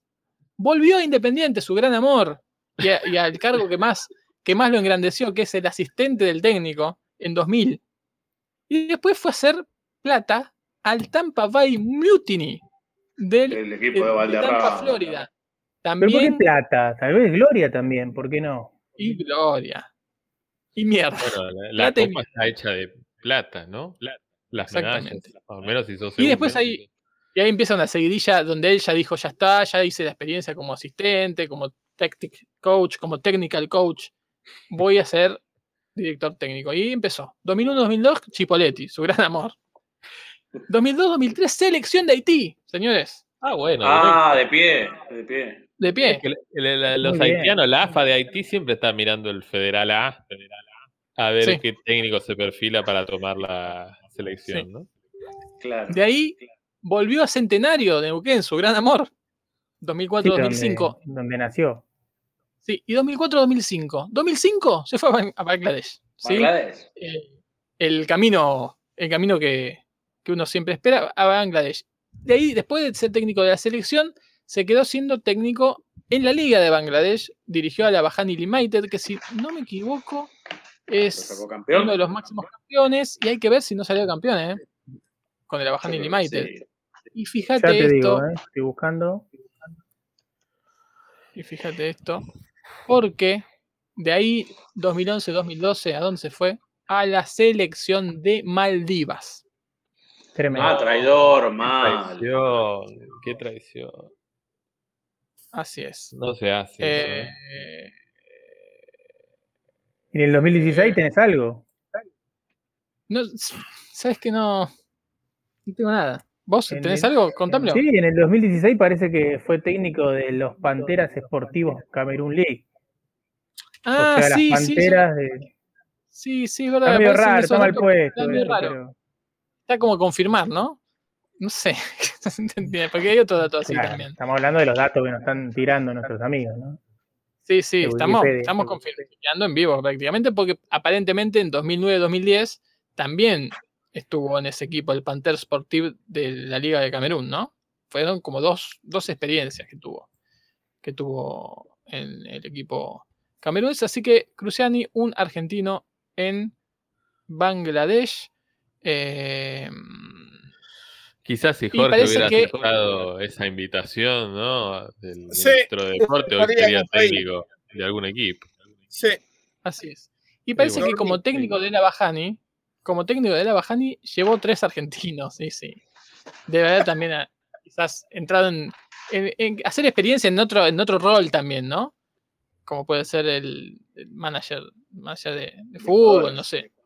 Así que se llevó a tres jugadores argentinos que estoy chequeando la información, no encuentro quiénes fueron, pero en algún otro momento seguramente haremos un informe. Mientras, si querés, puedo decir que hace poquito jugaron India y Bangladesh el clásico del fútbol eh, sudasiático y ganó 2 a 0 India con doblete de Sunil Chetri y este todavía tienen cierta posibilidad de pasar de ronda en las eliminatorias, ¿no? Porque fue por eliminatorias.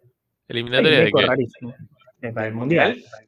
No, Claro, mundial. ya está, ya estamos en la tercera fase de las eliminatorias Bueno, de Asia. estaban por clasificar a la tercera, pa- a la tercera fase. Bueno, Sí, no lo No lograron. lo hicieron, no lo lograron, pero bueno, en ese momento era um, Una probable. posibilidad. Claro. No, está Vietnam Bueno. en, la, en la fase final ahí de bueno. clasificación. Sí, tremendo, estoy viendo en este momento, mira, tremendo. Sí, sí, Igual- sí. Un lado muy árabe quedó y otro lado muy no árabe.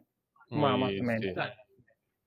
Les quiero contar mismo. un datito más, un datito Dale. más, porque dijimos que fue técnico en Haití y dijimos que fue técnico en eh, este equipo que se llama Abahani Limited. Bueno, el Abahani Limited de Bangladesh tiene hoy, hoy, Hoy, en su plantel a un jugador haitiano que es Kervens Belfort.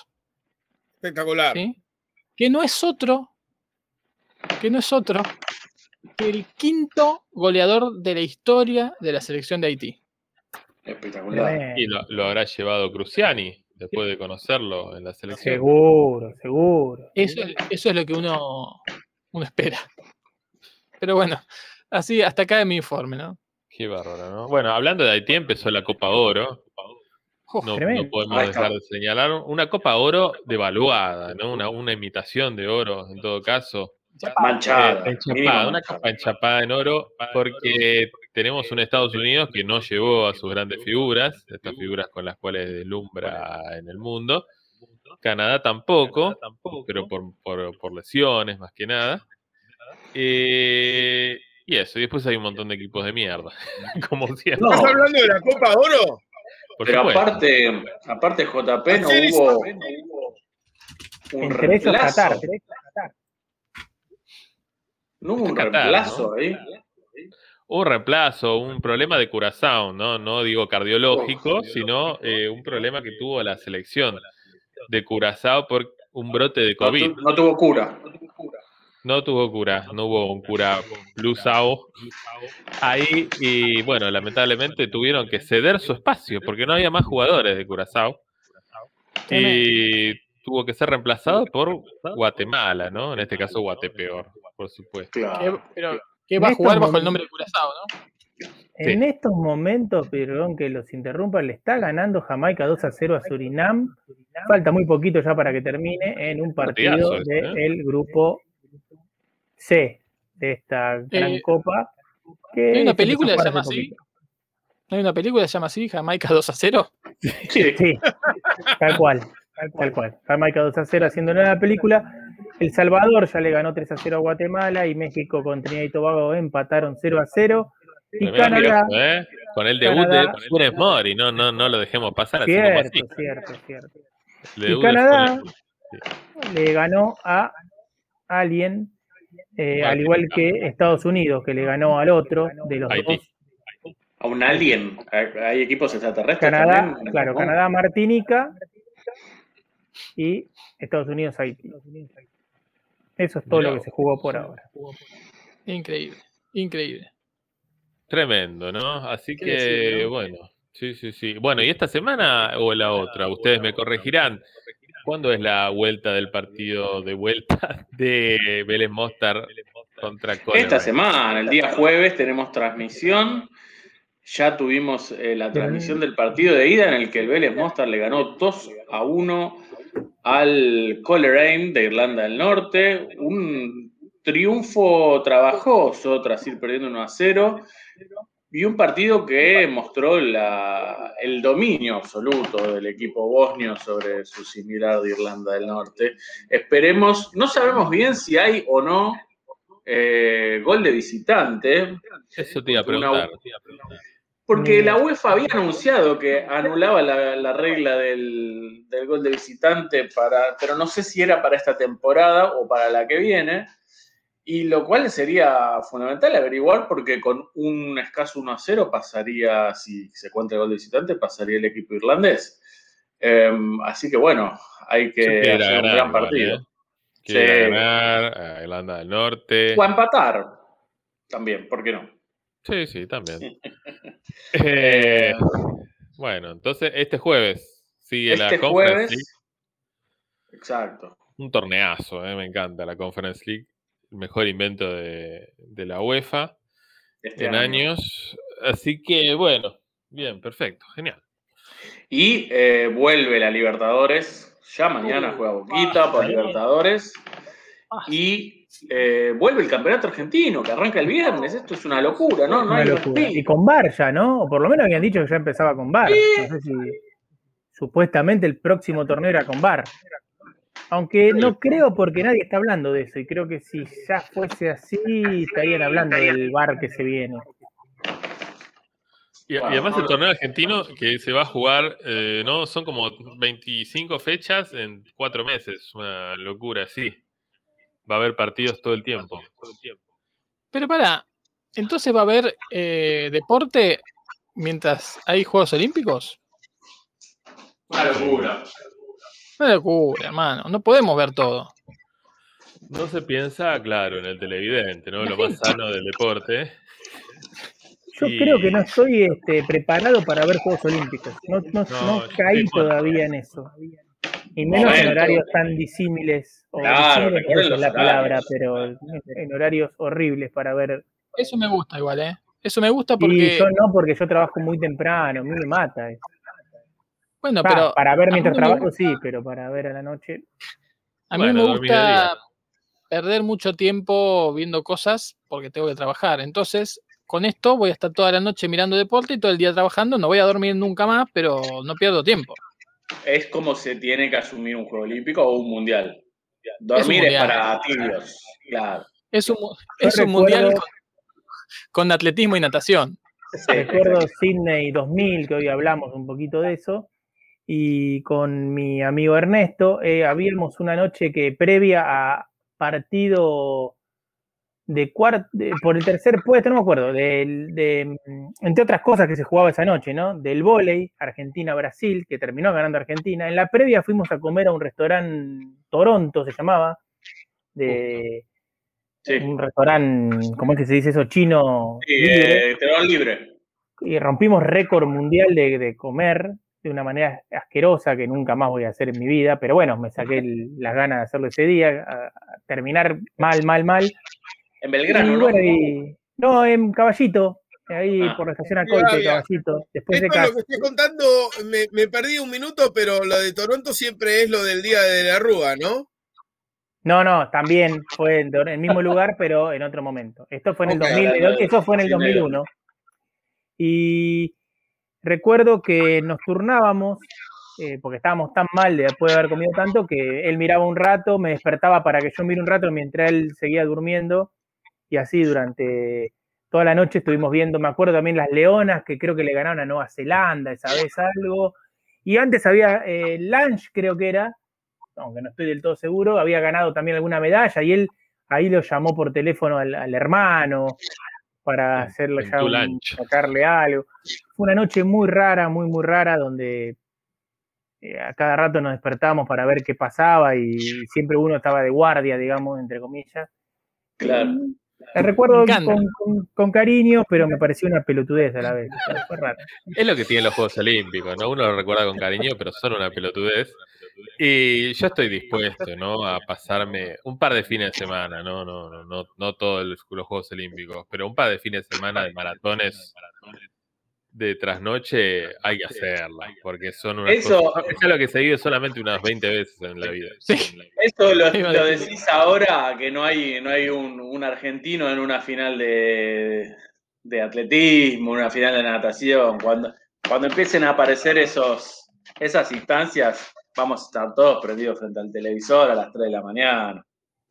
Hay equipos, bueno, va el básquet, va el handball, el básquet que tiene cierta posibilidad, el handball que no, y Los el hockey. fútbol, que no sabemos ni, ni quién es, los dos hockey que tienen el chance los dos, Sí. Yo creo por ahí que, están las medallas, ¿no? que sí, sí está buenísimo. Despertarse en medio de la noche y tener algo en- que ver en vivo me encanta. Siempre me gustó. Y vamos a tener que hacer alguna maratón, me imagino. Nosotros. Ya Yo justo estaba tratando de, estaba haciendo fuerza mental para que a nadie se le ocurra, pero bueno, no, no, no ocurrió. Y, pero me parece que es, es nuestro deber también, ¿no? Ahora es mucho más fácil, no, igual, de esta manera No se da todos los días. Hemos hecho algo hacer de la parecido a esto. No sé si recuerdan, le cuento a la gente que por ahí no vivió esa jornada maravillosa. Hemos hecho una maratón de todo el día. No me acuerdo con qué Juegos Olímpicos. Pero recuerdo que algo parecido a esto, donde salíamos desde. Yo salía desde mi casa, sin, sin video, pero eh, yo estaba vía no sé qué, Skype, calculo o algo así. Era un parlante en el estudio. Entonces había un, un micrófono en el Sí, sí, sí. parlante que era yo. Y, Y yo era como a- el, el Adrián que- también. Y Adrián también, claro, Adrián éramos los dos, los dos parlantes.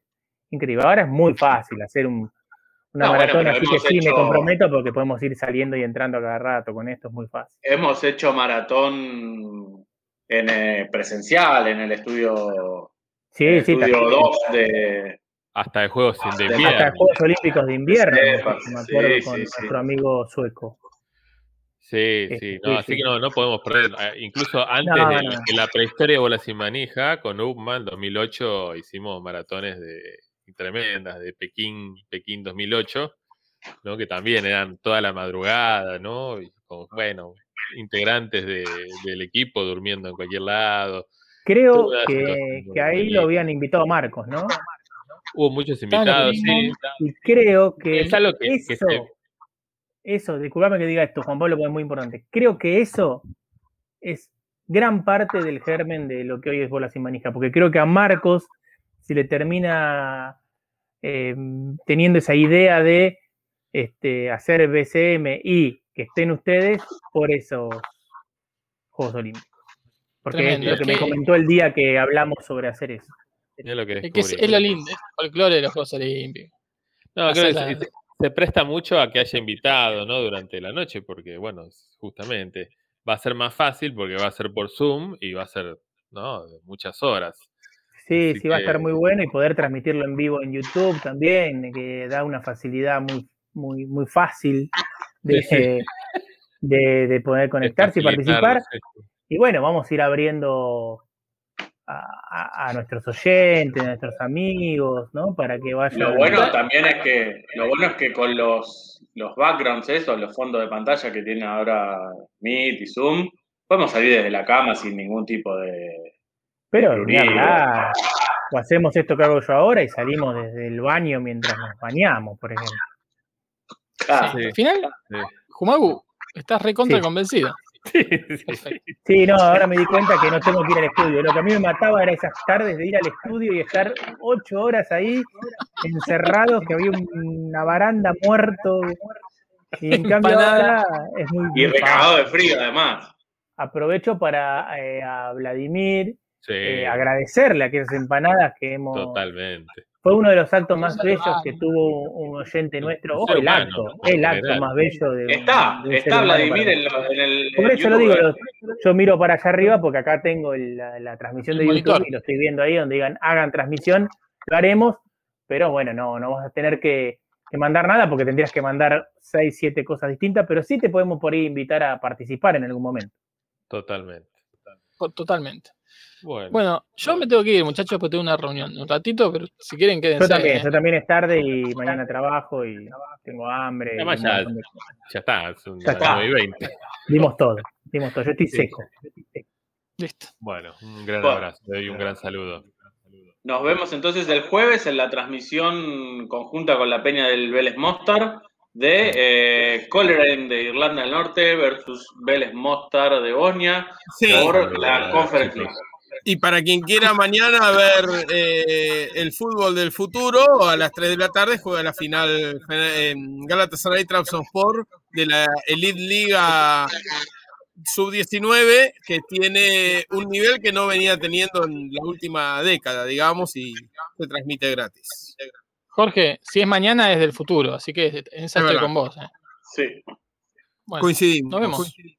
Chau, chau. Abrazo. Chao, chao.